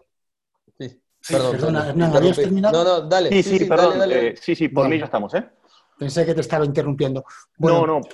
Eh, en relación primero a, Sultana, eh, deciros que, nosotros en los ensayos que hicimos con nuevas variedades de Hofsteiner en estos últimos años, a partir del 2016, una de ellas era de, de, Nali, y lamentablemente los resultados no, agronómicos no fueron tan buenos como nos, nos, eh, nos, podía, nos, gustaría que hubieran sido y al final no, se cultiva en España, pero sí que es verdad que hemos probado con, con ella y bueno, no, no, estaba, no estaba mal. Y por otro lado, eh, eh, comentaros que bueno, los certificados, el lúpulo es, es, es, global, entonces al ser global, tú cuando haces unos análisis tienes que pensar que, que, tiene que, que puede ser para lúpulo un, destino nacional o destino internacional. Entonces, eh, nosotros tenemos un estándar de, análisis que es por el método BC77, eh, por, por, HPLC y todo, todo lúpulo que, procesamos se analiza, se analiza por ahí, eh, por, este, por este método. Adicionalmente, también hacemos, como, como hacéis en Argentina, lotes de, o análisis de total oil por, por, por lotes y de forma, bueno, pues de forma eh, esporádica hacemos un, eh, análisis de, aceites. Pero lo que sí es seguro es que eh, hacemos HSI también cuando nos lo, nos lo solicitan nuestros clientes en, los pellets y sobre todo el, el, método BC77 que es el, el HPL. O sea, Antonio, una pregunta, Antonio, ¿entonces significa que el HCI lo hacen solo cuando lo piden o todos los lotes salen con HCI de fábrica? Nosotros hace muchísimos años hacíamos HSI a todos los lotes de, lúpulo que, fabricábamos. Y fueron los propios cerveceros los que nos dijeron, eh, no nos aporta mucho. Es verdad que era otra época en la que eh, el concepto de HSI eh, no, era, no estaba, tan, no estaba tan, tan involucrado en el proceso como ahora mismo, porque ahora estamos también en una fase en la que los, cerveceros nos vuelven a pedir que hagamos el, H, el HSI, pero inicialmente pues eh, cuando lo hacíamos decían, bueno, es que no nos aportan tanto, porque también es verdad, nosotros abastecemos a la industria cervecera nacional, a la, industria, digamos, tradicional, y generalmente todo el periodo de, procesamiento y de, utilización suele ser de un año, año y pico. No solían estar mucho tiempo el lúpulo almacenado en los almacenes. Perdón, baja la redundancia. Eh, estaba eh, procesado sin que, se, sin que se utilizara. Entonces, eso ahora va cambiando y sí que nos van pidiendo que vayamos haciendo, haciendo HSI, que bueno, ya hemos empezado estos años atrás. Pero, y perdón, Antonio, entonces, normalmente los valores que ustedes publican o que ustedes le ofrecen al cervecero, ¿están todos hechos con el, con el protocolo EBC 7,7? Sí, correcto. Ah, entonces ahí vale, vale aclarar que eh, cuando uno analiza resinas alfa y beta por cromatografía líquida, que es el HPLC, los valores son siempre o casi siempre inferiores al método que tiene este certificado de análisis que estamos viendo, en donde dice, si vemos en la columna de la izquierda, donde dice información del lote, el método de análisis es el, es el HOPS 6, y eso es espectrofotométrico. Y como el espectrofotométrico en realidad no mide, no mide resinas, lo que mide es una zona de absorbancia que correlaciona con las resinas y, mezcla todo, mezcla alfa, isoalfa, humulinonas y un montón de cosas que seguramente van a ser motivo de mucho estudio en, en otras sesiones, no en esta, pero vale aclarar que cuando uno compara un lúpulo que fue medido por espectrofotometría comparado con otro que fue medido por HPLC, eh, no están en igualdad de condiciones, porque el que fue medido por espectrofotometría va a tender a dar un valor más alto, porque es un método, no es que sobreestime, sino que hay un montón de sustancias que las clasifica como alfa, en cambio, el método que, vos utilizás, Tonio, digamos que es bastante más preciso, puede separar a las comulonas del alfa, y entonces estás jugando en desventaja, Toño. Vamos a ver, eh, realmente los métodos no se comparan, porque cuando uno da un análisis dice con el método que lo ha hecho y las referencias ese método. Puede ser el 7.4, puede ser el 7, o sea, 7.4 que es conductimetría, el 7.5 que es conductimetría, el, EBC 7, el, el SBC 6A que es espectrofotometría o el 7.7. Al final, eh, cuando uno compra o cuando uno vende, lo referencia a un método de análisis. Entonces, nunca se, nunca se compara porque, porque no se pueden comparar, porque como tú has dicho, cada método es distinto y cada método además responde de diferente manera a lúpulos frescos, a lúpulos que están oxidados. Bueno, eh, aquí podríamos hablar largo y tendido, pero tampoco es. No, no, no es el objetivo, pero yo lo, mencionaba más que nada porque mm. muchos de los cerveceros que nos están escuchando probablemente lo sepan y algunos otros digan: Yo no me quiero complicar tanto. A mí dime el valor de, de alfa en porcentaje y yo me arreglo. Bueno, hay que estar atento a ver si fue hecho por espectrofotometría. Casi todos los lúpulos norteamericanos, desde mi conocimiento, vienen así, pero no sabía que los lúpulos que, que analizan ustedes mm. están hechos predominantemente con el método de HPLC. Sí, sí, todos ellos. Bien. Igualmente de todo esto vamos a hablar un poco más en profundidad en algunos otros sesiones, explicando bien qué es el HCI y demás. o sea, cómo básicamente cómo actuar desde el punto de vista cervecero cuando llegan estos, estos certificados, qué, qué medidas tomar en función de eso. Cómo sí, Exactamente.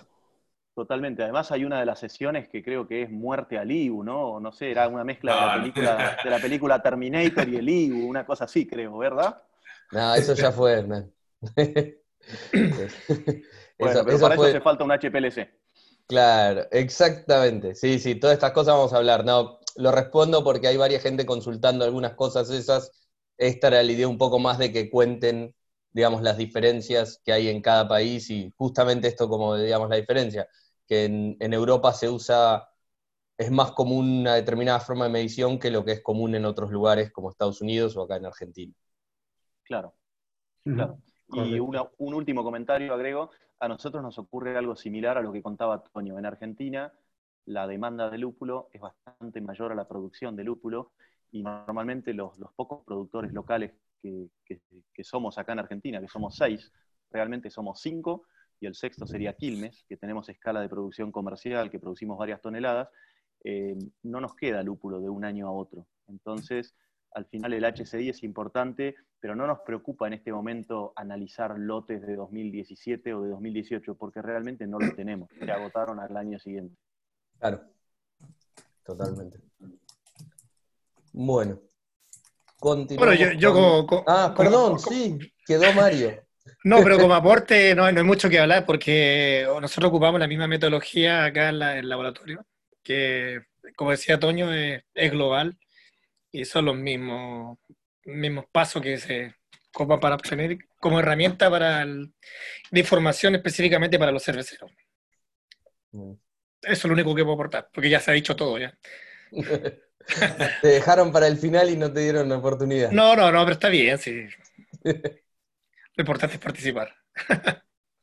bueno, hay muchos productos avanzados del lúpulo, ¿no? aparte de, lo típico que usamos nosotros como cerveza y en especial, eh, como cerveceros, en especial eh, como industria de cervecería artesanal, donde la mayoría de lo que se consume son el lúpulo T90, pero hay muchos otros productos, otros tipos de pellets, eh, pero además extractos, extractos en CO2, extractos de etanol, productos especializados, aceite, etcétera, etcétera, etcétera.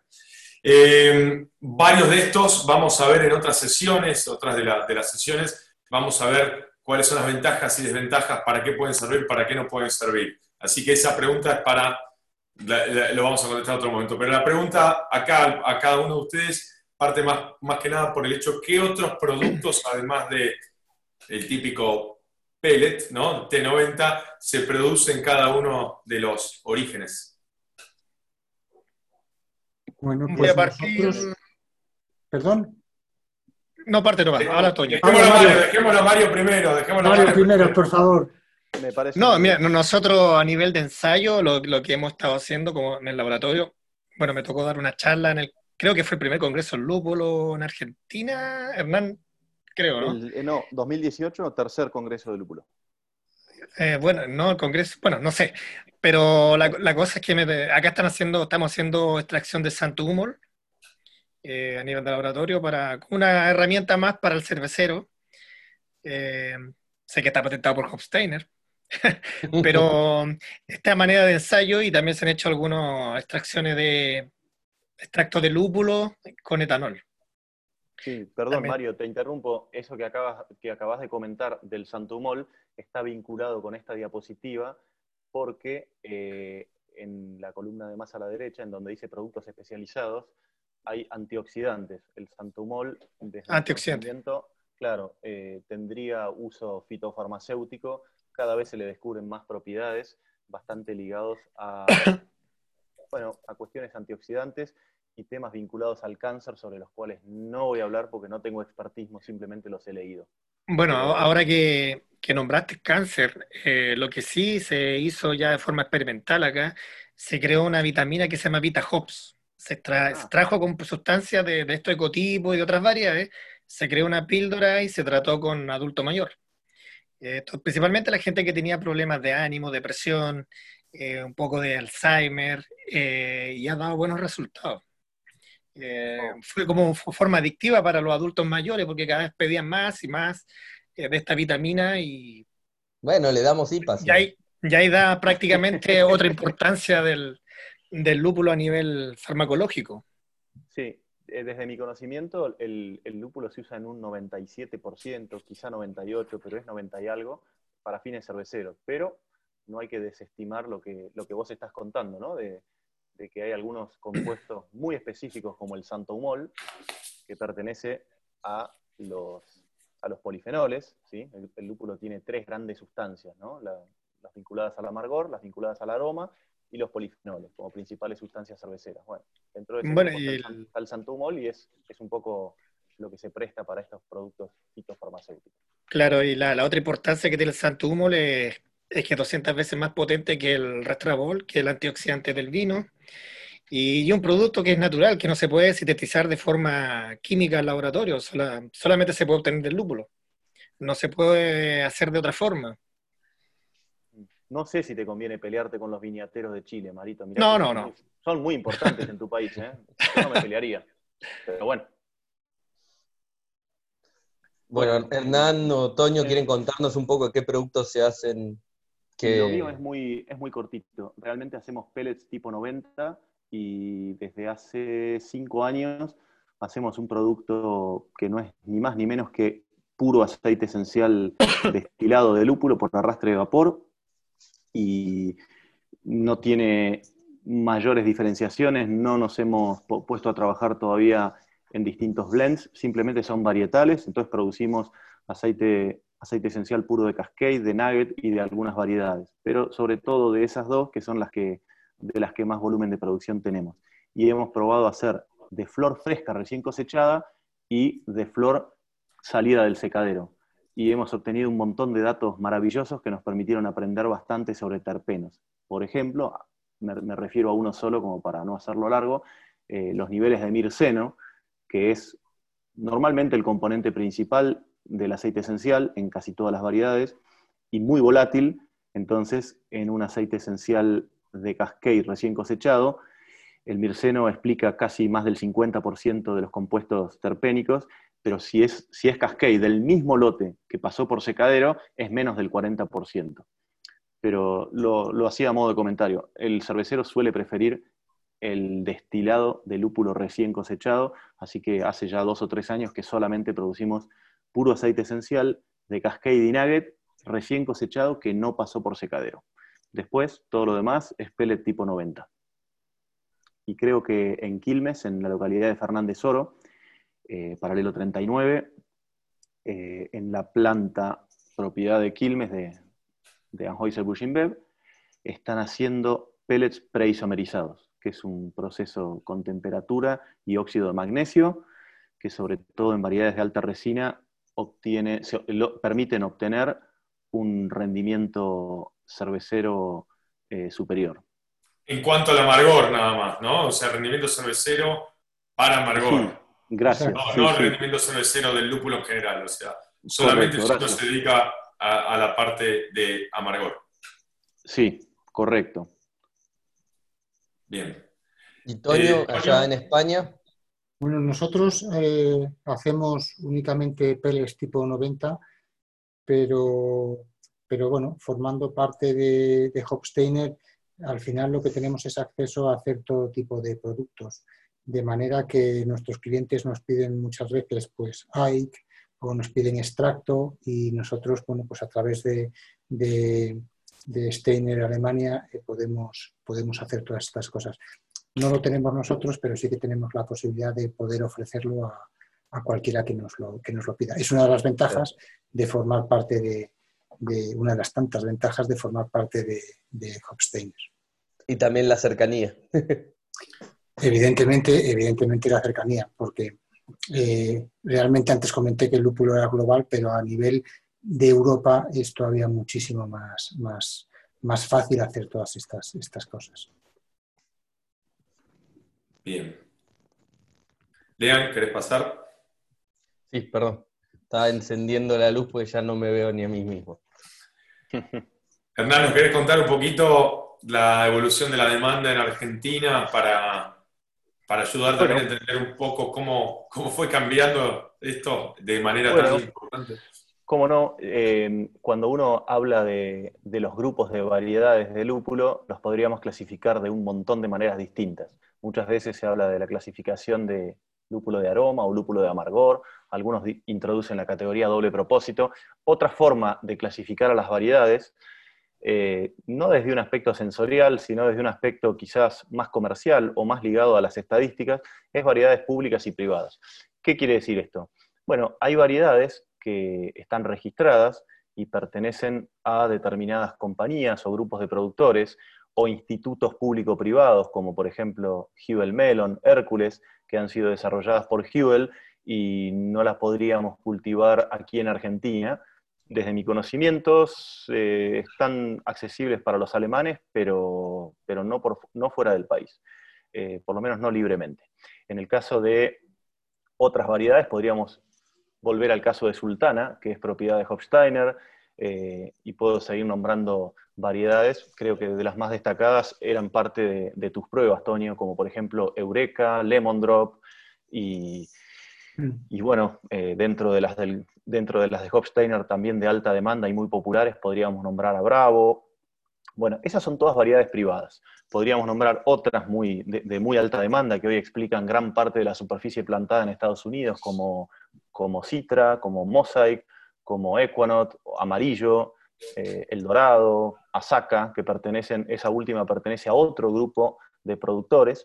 Y bueno, y después están las variedades públicas. Cascade, por ejemplo, que fue lanzada en 1972 por la Universidad Estatal de Oregon, eh, es pública y así todas las variedades que tenemos en Argentina son públicas.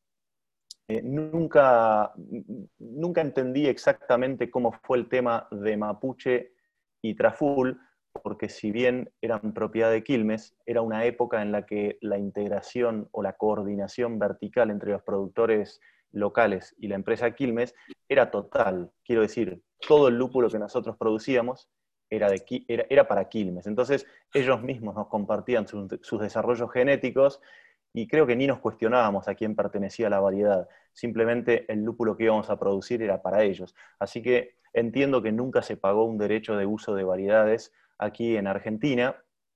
Y si hoy ese mapuche está destinado a la industria craft, este gráfico refiere a la industria craft porque sé que gran parte de la audiencia, eh, o casi la totalidad, son cerveceros artesanales. Entonces, eh, pero, pero hoy ya pasaron bastantes años, entonces si hubiera una patente no, no estaría generando un fee o un derecho de uso. En Argentina, según lo que muestra este gráfico, lo puse desde, desde el 2014 porque es desde el año que tengo datos. Eh, en ese año, el sector artesanal consumía apenas 30 toneladas de lúpulo, 29,3 para ser exactos, y casi todo eran variedades públicas. ¿Por qué? Porque casi todo era de producción nacional, sobre todo Cascade, un poco de Nugget, etc.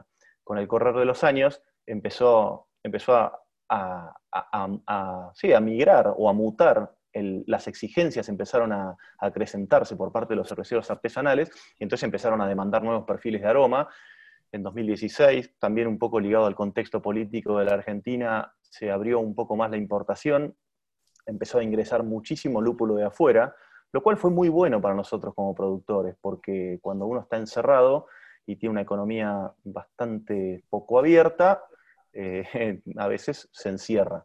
El ingreso de lúpulos de afuera al final nos ayudó a mejorar calidad y aumentó nuestro nivel de exigencia. En este momento, una muy buena parte de los lúpulos que ingresan al país son variedades privadas, enteramente lúpulo importado, y ese número que vemos en 2019 de casi 195 toneladas se debe a dos razones.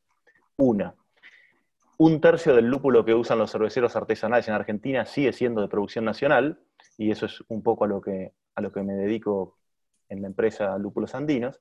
Y después, otro tercio son lúpulos importados, pero de variedades públicas, como puede ser Centennial, Chinook, eh, Magnum y tantas otras, ya sea de aquí o de allá. Y esas 95 toneladas, entonces, son variedades privadas. Me atrevería a decir que mayoritariamente provenientes de los Estados Unidos, un poco también de Oceanía.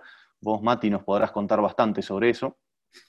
Y, bueno, y eso, lo, dicho, eh, sigue habiendo una buena participación de lúpulos de producción argentina en el mercado artesanal eh, argentino, pero e, es más importante la fracción de los lúpulos que vienen de afuera.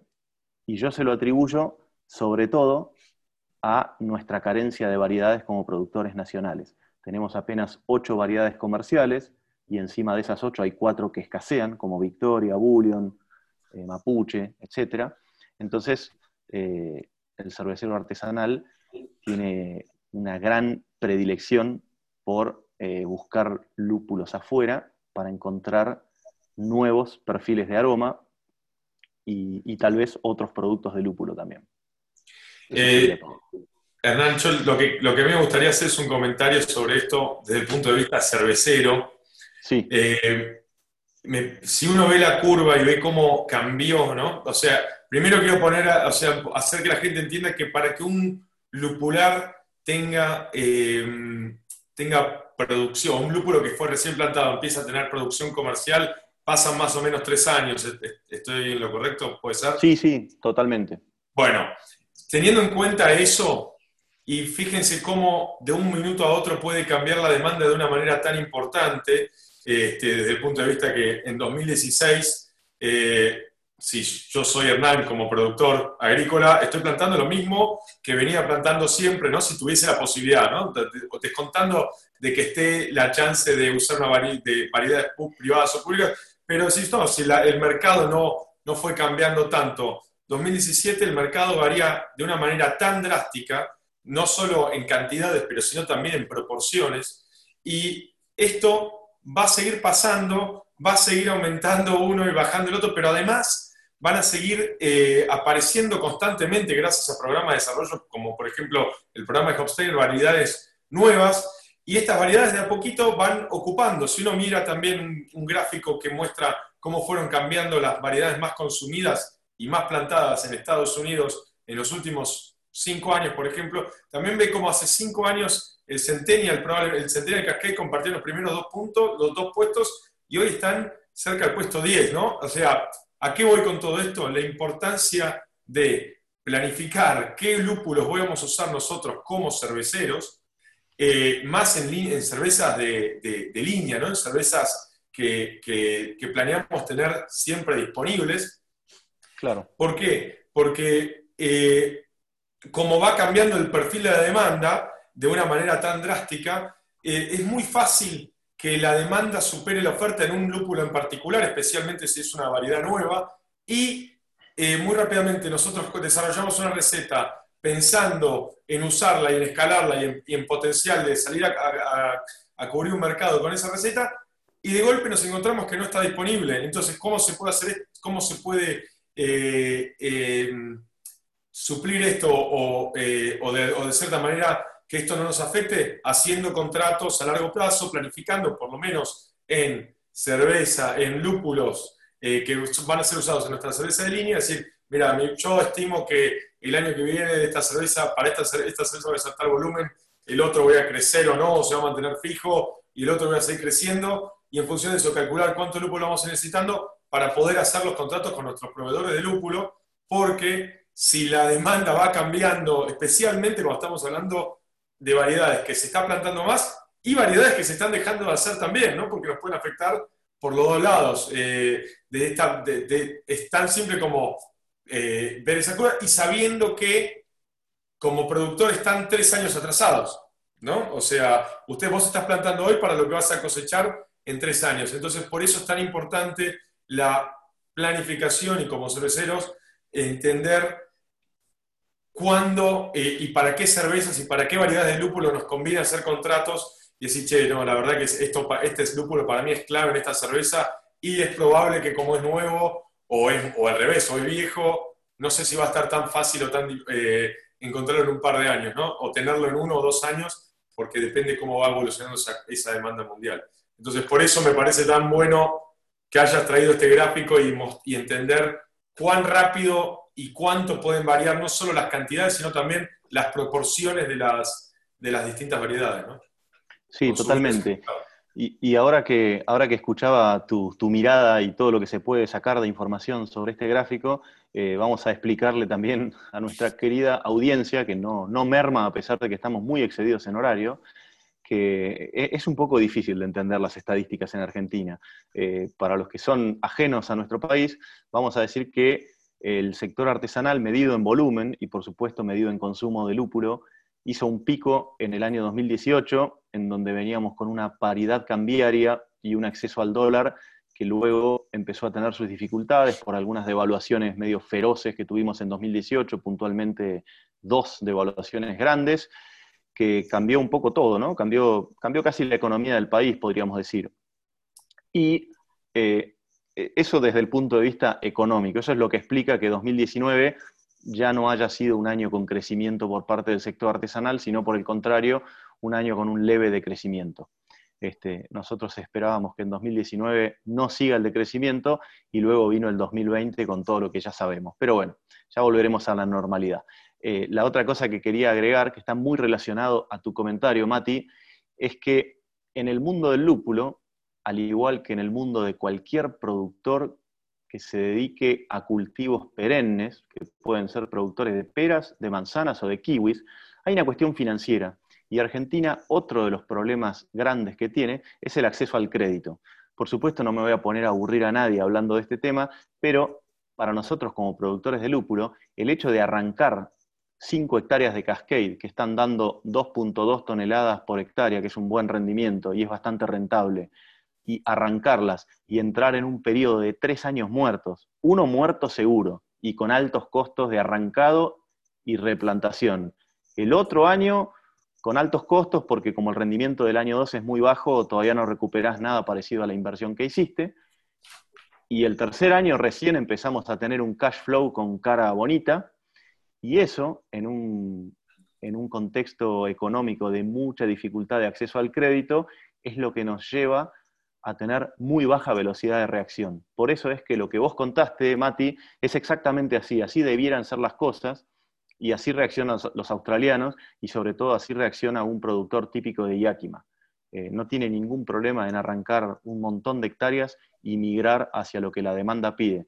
Y nosotros la verdad es que lo pensamos 10 veces antes de hacerlo y por eso es que eh, estamos tan estancados en variedades. Por un lado, porque, porque no hay programa de mejoramiento genético, por otro lado, porque no hemos hecho grandes esfuerzos por introducir nuevas variedades al país, como lo está haciendo Mario en Chile, por ejemplo, que está haciendo enormes esfuerzos de prueba, pero por otro lado, porque después lo pensamos 10 veces. Hoy en día muchos podrían decir, ¿por qué no arrancan 50 hectáreas de Cascade y ponen 50 hectáreas de Victoria?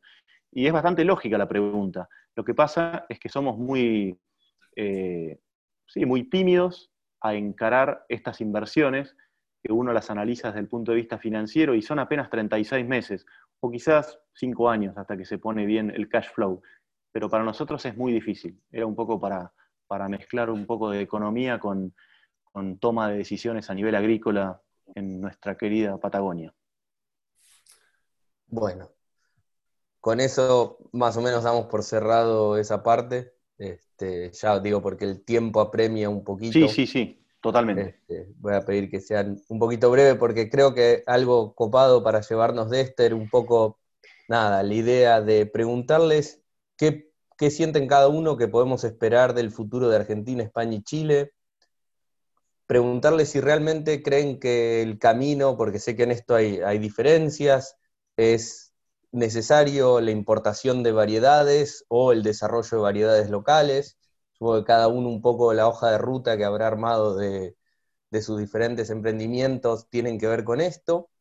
Y después, por último, como para cerrar, si pueden comentar un poco de qué impacto creen que va a tener el cambio climático en sus respectivos países, no en general en la cosecha del lúpulo, sino en general en el cultivo del lúpulo, perdón, sino si ven que Argentina, Chile y España van a estar mejor que otras regiones desfavorecidas con el cambio climático, si se van a aparecer nuevas regiones que pueden ser interesantes de explotar a futuro que hoy no, son factibles. Este, Mario, te dejo la palabra, si empezás vos. Ok. Y te escuchamos un eh, poquito más. Nosotros lo que esperamos es que de aquí al futuro crezcamos como país productor. A pesar que la demanda interna no es mucha, son 90 hectáreas productivas, pero que no es menos porque es bastante el costo de inversión. Mm. Eh, esperamos desarrollar, o sea, el ideal principalmente es desarrollar variedades propias, que sean competitivas y que tengan todas estas sustancias que hoy día nos vuelven locos, que, el 4-mercato metilpentano, el 4-MMP, eso es lo que se quiere buscar.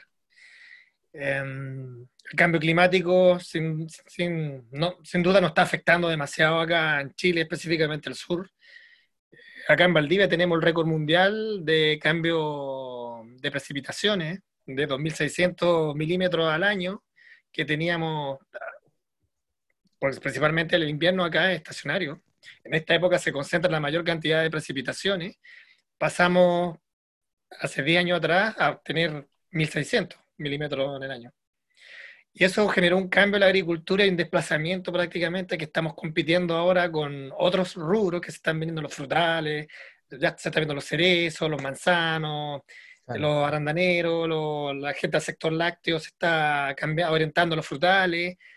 Y, y, eso ha ayudado prácticamente a que el, que, el clima sea más benevolente, más bondadoso con el, con el cultivo del lúpulo. Como decía Hernán, el enemigo número uno, o el archienemigo número uno del lúpulo de la peronospora, y prácticamente es una lucha contra el tiempo, porque si no la, enferma te come. y contra la, humedad. Contra la humedad, para eso está la variedad resistente. No podemos optar a variedades con, royalty, porque, como decía Hernán, y prácticamente Toño de la experiencia, eh, los países productores que tienen variedades propia, no, no transan su genética, porque son, estamos hablando de una inversión muy alta que han desembolsado tanto los agricultores como la empresa privada. Entonces, lo que se tiene que apostar principalmente es al desarrollo de variedades propias, y nosotros en Chile estamos haciendo el esfuerzo para poder llegar a eso. Eh, lamentablemente nosotros somos privados, tenemos que decir, los cuatro productores que hay son, son cuatro, somos los cuatro privados eh, financiados por nosotros mismos y, no, y por ahí un margen pequeño de aporte estatal, pero principalmente el esfuerzo privado. Dejo la palabra, no sé si a Tonio. Tonio, por favor, si quieres seguir. Eh, ¿Qué camino seguir? Aquí podríamos escribir la carta a los Reyes Magos pero una cosa es lo que nos gustaría y otra cosa es lo que es la, lo que es la realidad. Eh, la realidad es que, que tenemos que conseguir eh, asentar, eh, asentar la producción en, nuestro país. Está, hablo en cuanto a las nuevas variedades que tenemos, pero sobre todo variedades que sean resistentes a enfermedades, que sean capaces de aguantar el cambio climático. En estos momentos en España en general eh, la agricultura está azotada por este cambio climático, que los que estamos en este, en este mundo eh, agrícola lo estamos, lo estamos viendo. Ahora nos podemos encontrar que en enero puede caer una granizada cuando antes no caía nunca, que llega el mes de mayo y es el más seco de la historia, que llega junio y que cae una de agua que no somos capaces de,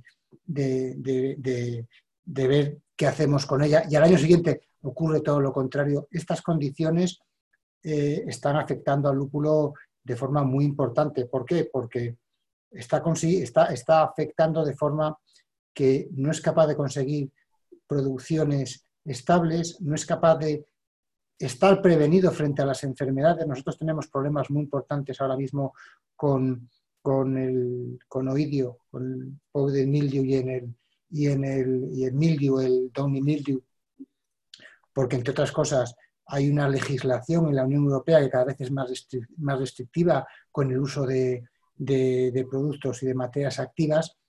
Entonces, al final nosotros lo que tendremos que, evolucionar es a conseguir variedades que se asienten en el territorio, que sean productivas, que sean interesantes para los, para los cultivadores, porque al final es la base. Si el cultivador no es interesante, no, lo va, no la va a utilizar y que a su vez sea capaz de producir un lúpulo resistente a las enfermedades, que dé lugar a productos a lúpulos de calidad, porque sin mateas activas no vamos a tener productos de, de, lúpulos de calidad, perdón. Y si de esta también podemos utilizar variedades autóctonas que puedan conseguir tener un nicho especial en el mercado, fantástico. Pero la realidad es que es muy complicado eh, conseguir, conseguir esto. Totalmente. Hernán. Bien. Bueno, lo voy a hacer bien cortito. Creo que nuestro, nuestro futuro aquí en Argentina es seguir mejorando en calidad. Pienso que en los últimos 10 años se ha mejorado bastante la calidad final del pellet, ligado a todo lo ya mencionado, desde campo hasta cosecha, peletizado y también empacado. Y, bueno, seguir mejorando en ese aspecto, sin duda, estamos muy lejos de, los europeos y de los norteamericanos, pero estamos acercándonos. Después, eh, claramente tenemos un problema de falta de variedades. Así que de alguna manera, ya sea con un programa de mejoramiento genético propio o con alianza o incorporando variedades públicas y probando lo que está disponible, hay varias ideas dando vueltas, como por ejemplo probar Kashmir, que creo que fue idea tuya, Richard. Eh, y, bueno, y en ese aspecto tenemos mucho por hacer.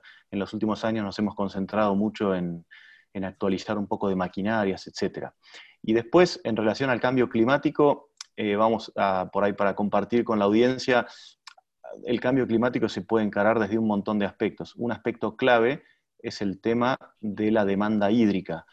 Me parece que estamos mucho más facilitados que la gente de Hallertau. Los productores de lúpulo de Hallertau tienen una enorme dependencia eh, de los cambios del clima porque no riegan. Y no riegan porque no tienen posibilidad de regar. La mayoría de los productores de Hallertau dependen de las precipitaciones porque no pueden perforar y sacar agua del subsuelo. Convengamos que una hectárea de lúpulo consume aproximadamente entre 6 y 7 millones de litros de agua en toda su temporada, y si un productor de 10 hectáreas le va a sacar 70 millones de litros al subsuelo, probablemente deje sin agua a un pueblo. Entonces, eso no está permitido. Y los cursos de agua, de canales, etcétera, en, en Hallertau escasean. Ese problema nosotros no lo tenemos. No sé, en el caso tuyo, Tonio, vi que tienen una red de canales muy interesante. No sé si, si existe eh, eh, de repente mermas o escasez en ese aspecto.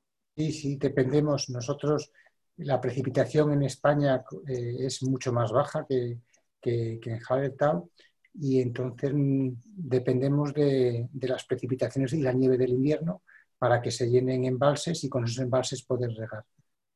Claro, nosotros cada año, la verdad, es, cada año es distinto. Claro, nosotros la verdad que en el pequeño valle lupulero donde vivo, mm, no, puede haber años más nevadores o menos nevadores. Este es un año promedio, nos gustaría que nieve todavía un poco más. Creo que en este mismo instante está nevando en la cordillera, pero eh, la verdad es que no, eh, los canales tienen agua igual, porque dependemos de cuencas muy, muy grandes y, diría que al igual que contó Mario, mm, no me veo tan afectado por el cambio climático, no tenemos historia de granizos, no tenemos grandes problemas de heladas porque tenemos una altitud mucho menor que la tuya, Tonio. Creo que referiste a 800 metros sobre el nivel del mar, nosotros estamos a, menos de 400. eh, no estamos sobre el nivel del mar como algunas plantaciones de la zona de Mario, pero igual no nos preocupa tanto la helada, no nos preocupa tanto el granizo, no nos preocupa tanto el exceso de calor, que sé que en, muchos lugares del mundo sí. Yo diría que algo que sí nos preocupa es a veces las primaveras muy frías. Y tenemos esta bendición de que, de que siempre vamos a tener agua para riego en los canales, por lo menos a juzgar por lo que, por lo que vengo observando. O sea que vamos a seguir cuidando el planeta, pero eh, reconozco que la tenemos más fácil que otras zonas productivas. Y eso sería todo por mi parte. Bueno. Bueno, un poco como para ir cerrando. Sí, sí, ya, es eh, tarde y no queremos Estamos un poco excedidos. Este, este, pedimos disculpas. Este, a ver, lo que quería decir con respecto a un montón de preguntas, hubo muchísimas preguntas en lo que respecta a qué opinan de tal región, qué opinan de tal otra. Ojalá hubiera tiempo para poder responder todo eso, pero tristemente hoy, hoy no lo va a haber. Este, Matías había encontrado algunas preguntas que le había parecido interesantes, rápidamente iba a cubrir. Yo lo que quería decir de mi lado es que, bueno, en la próxima sesión vamos a hablar de la selección de lúpulos en función del perfil de sabores, ya mucho más aplicado a la parte de producción cervecera, y es el 26 de agosto. Mati, ¿querés cerrar un poco con lo de las preguntas? Sí, acá tengo dos preguntas interesantes. Una que hace Eliud Cortés sobre cómo podemos saber todas las variaciones de lúpulos que hay dependiendo del terror. Y bueno, desde el punto de vista cervecero, porque con estos gráficos de araña que tuvimos de comparación son solamente para hacer una demostración. Agarramos, provinieron de los distintos productores, Hernán nos, trajo los de él, Mario los suyos, Tonio los de él, y también agarramos otros que vienen de Hofsteiner, este, de, ensayos hechos por Hofsteiner de, de, lúpulos que cosecharon en, en, Yakima o en Alemania, ¿no? Este, ahora, ¿cómo podemos saber todas las variaciones de lúpulos que hay en el terroir? La mejor manera es probando. Como cerveceros tenemos que tenemos casi el deber de ensayar y, experimentar y probar con el mismo lúpulo de distintas regiones, incluso, ¿por qué no? Hay cervecerías que lo están haciendo una especie de cata vertical de la misma receta hecha con el mismo lúpulo de dos o tres regiones distintas. Es súper interesante, es algo que nos puede, nos puede brindar un montón de información a nosotros como cerveceros y eh, traerle un, algo interesante para explorar a nuestros consumidores. E incluso, ¿y por qué no empezar a poner, como muchas cervecerías ya lo están haciendo, especialmente en Estados Unidos, estamos usando en esta, eh, eh, no sé, Citra de tal lado, ¿no? O sea, de Michigan y no de Yakima, o de Yakima y no de, y, no de Oregon, no sé. O sea, la mejor manera es probando, probando, probando. Eso es la mejor manera de saber el impacto ¿no? en el, en el, de, las variaciones en las distintas eh, variedades de lúpulo por cada terroir. También eh, había otra pregunta relacionada a, vimos las diferencias entre, entre los distintos terroirs, ¿no? Pero alguien pregunta, ¿y qué onda, qué pasa entre añada y añada en cada terroir? ¿Las variaciones son tan grandes o no son tan grandes? Esas se las hablo a ustedes, a ver quién, o sea, digamos, eh, eh, yendo a, no sé si se acuerdan, las, el primer slide en que empezamos a hablar de terroir, donde veíamos que cada región tenía una curva distinta, ¿no? Eh, esta pregunta pasa, ¿qué pasa entre cosecha y cosecha? ¿Alguno de ustedes quiere...? Si me permiten, yo quería también, eh, esta, esta respuesta la uno con la de la pregunta anterior, porque claro, las variaciones interanuales pueden ser muy, muy importantes, sobre todo en Yakima, ligadas a la sequía, cuando la planta se estresa puede hacer una modificación bastante drástica en su composición de compuestos de aroma y eh, seguramente las altísimas temperaturas que a veces ocurren en Yakima según el momento, puede ser etapa vegetativa, puede ser en, la víspera de cosecha, etc. Y algo que está vinculado a la pregunta anterior es que, claro, las compañías que manejan mucho volumen, como es el caso de Hofsteiner, eh, tratan de ofrecerle al cervecero, en lo posible, una estandarización de, en relación a, la variedad y en relación a lo que el cervecero espera. Entonces, cuando, cuando, cuando una compañía grande recibe mucho volumen de Hallertau, que es una zona enorme de producción de más de 15.000 hectáreas, entonces puede jugar, puede hacer lo que, eh, lotes de pellets, que en realidad son blends, pero son siempre de la misma variedad y de la misma cosecha, pero como cada uno tiene su COA, trata de llegar a homogeneizar un producto que más o menos se corresponda con lo esperado por parte del cervecero. ¿Por qué cuento esto? Porque nosotros somos tan chiquitos que no lo podemos hacer. Entonces las variaciones interanuales, que sin duda existen, existen en todo, ¿eh? existen en alfa, a veces Bullion nos da 9% de alfa y 1,5% de aceite, a veces nos da 14% de alfa y 2,5% de aceite. Y no me puse a hablar de linalol y geraniol porque no la voy a hacer tan larga y porque además es mucho más difícil de medir. La realidad es que la variación interanual existe y dado el bajo volumen que nosotros manejamos, no tenemos cómo no tenemos esa posibilidad que seguramente tiene Hofsteiner de mezclar esto con esto para poder llegar a un producto lo más, claro, lo más, lo más uniforme posible, homogeneizado en el tiempo. Así que, no sé, creo... Igual, igual con respecto a esto que, que nombrás, o sea, de la variación entre cosecha y cosecha, una estrategia cervecera para mitigar un poco esto, que como decís, la hay, este, y tal vez en, algunos terroirs que son más grandes y tenés más blendeo, es un poco menor, pero igual existe. Eh, una manera interesante es, no es que hasta tal fecha uso el, la añada 2020 eh, o 2019 o 18, se me acabó y arranco con la otra, ¿no? Sino tener una, una solapación entre dos añadas y empezar ya a blendear un poco del año anterior con la nueva, ir de a poquito bajando el del anterior y subiendo el de la nueva a lo largo de dos o tres meses, es la manera de tener un impacto menor en el consumidor, que un día se tomó una receta y tuvo un sabor y al otro día, por el cambio de añada, este, si, si hubiésemos hecho un cambio brusco, digamos, claro. Eh, tiene un sabor totalmente diferente. Esa es una estrategia cervecera que se usa mucho, por lo menos afuera, en Australia lo usábamos un montón, para eh, ir, teníamos dos o tres meses que íbamos bajando, poner el primer, el primer batch, un 90% del, del batch viejo, un 10 de nuevo, y después pasamos al 80-20, tal vez al, 40-60, 60-40, y así hasta llegar al, de vuelta al, al 100 de nuevo y, nos, y liquidamos ya el, eh, la añada anterior. ¿no? Así que claro. Eh, también podemos hacer algo como cerveceros para que ese impacto de cambio no sea, no sea tan fuerte en nuestro consumidor. Sí, yo me imagino que es tan importante.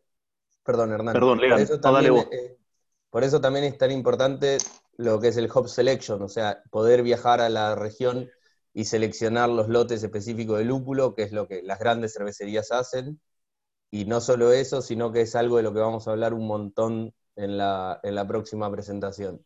Incluso cuando decís grandes, no estamos solamente refiriendo a grandes en volúmenes, eh, como, o sea, las cervecerías industriales que realmente lo hacen, eh, sino también a las grandes en cuanto a renombre. Eh, si uno ve el top 10 cervecería, o te diría hasta el top 50 o 100 de Estados Unidos, la gran mayoría se va a hacer un hop selection. Este, no sé en Europa si pasa lo mismo, Toño, si vos tenés, recibís a, a los cerveceros eh, españoles eh, para hacer el proceso de selección, pero en Estados Unidos sé que pasa muchísimo y en Australia también, en Nueva Zelanda también. Nosotros, nosotros por nuestra forma de, trabajar y por la interacción que tenemos con, los cerveceros españoles, eh, no, vienen, no nos visitan para hacer la selección de, lúpulos, sino que directamente nosotros les ofrecemos los lotes que, hemos, que hemos procesado. Sí que es verdad que, como comentáis, eh, cada año es distinto y cada año eh, las variaciones que, trae la climatología, lo que hemos hablado, hablo de terroir, pero hablo de todo. Hay, hay, conceptos que se mantienen en el tiempo, como es el suelo, la altitud, la latitud, todas estas cosas, pero hay otros que cada año son distintos y eso da lugar a que los lúpulos cada año sean distintos el hacer blending con, ellos para intentar que no se note esa diferencia, pues es una cosa muy, muy adecuada y que se hace, que se hace, se hace de todos, en todos los sitios. Pero no por el hecho de que sean distintos, por ejemplo, un lúpulo que tenga menos contenido en ácidos, quiere decir que es peor. Es que es distinto. Al final es un concepto que hay que, que yo creo que hay que interiorizar, que darse cuenta que cada año trae sus connotaciones especiales del lúpulo. Bueno, y en, función a eso, eso creo que eh, está, me parece un comentario genial para cerrar esta sesión porque nos linkea con la de la semana que viene, donde vamos a hablar de una manera muy Dentro de 15 días, Mati. Perdón, sí, 15 días, perdón. En, no, 14 días, dos semanas. Este, nos, permite linkear en cómo cerveceros, cómo actuar en función de este, los distintos datos que nos vienen en, nuestra, en el COA, en el certificado de análisis, eh, y también, bueno, eh, eh, estrategias como la que nombré recién, ¿no? pero en función de, de, cómo van variando los datos del COA, de lote a lote o de año a año, qué acciones tenemos que tomar como cerveceros para minimizar el impacto en nuestra cerveza. Así que creo que sin más les agradecemos a, bueno, a ustedes, a, todos los panelistas que, invitados de honor, eh, Tonio, Mario y Hernán, por, venir, por, aportar su conocimiento, su tiempo y buena onda. Y a la gente, a los más de 500 personas, 550 hubo en un momento, no sé si un poco más, este, que, asistieron y bueno, sí, nos demoramos bastante más de lo que pensamos, pero se hizo interesante el tema y realmente eh, es difícil cortar de hablar cuando, cuando estamos hablando de cosas que nos apasionan. Un placer, encantado de estar con vosotros. Bueno, lo mismo digo, un placer y gracias por invitarnos. Lo mismo desde acá, desde el sur del mundo. bueno, gracias a todos y nos vemos la próxima, en la próxima sesión el 26 de agosto a la misma hora, en el mismo lugar. Los esperamos. Hasta luego. Adiós. Chao, chao. Chao, hasta luego.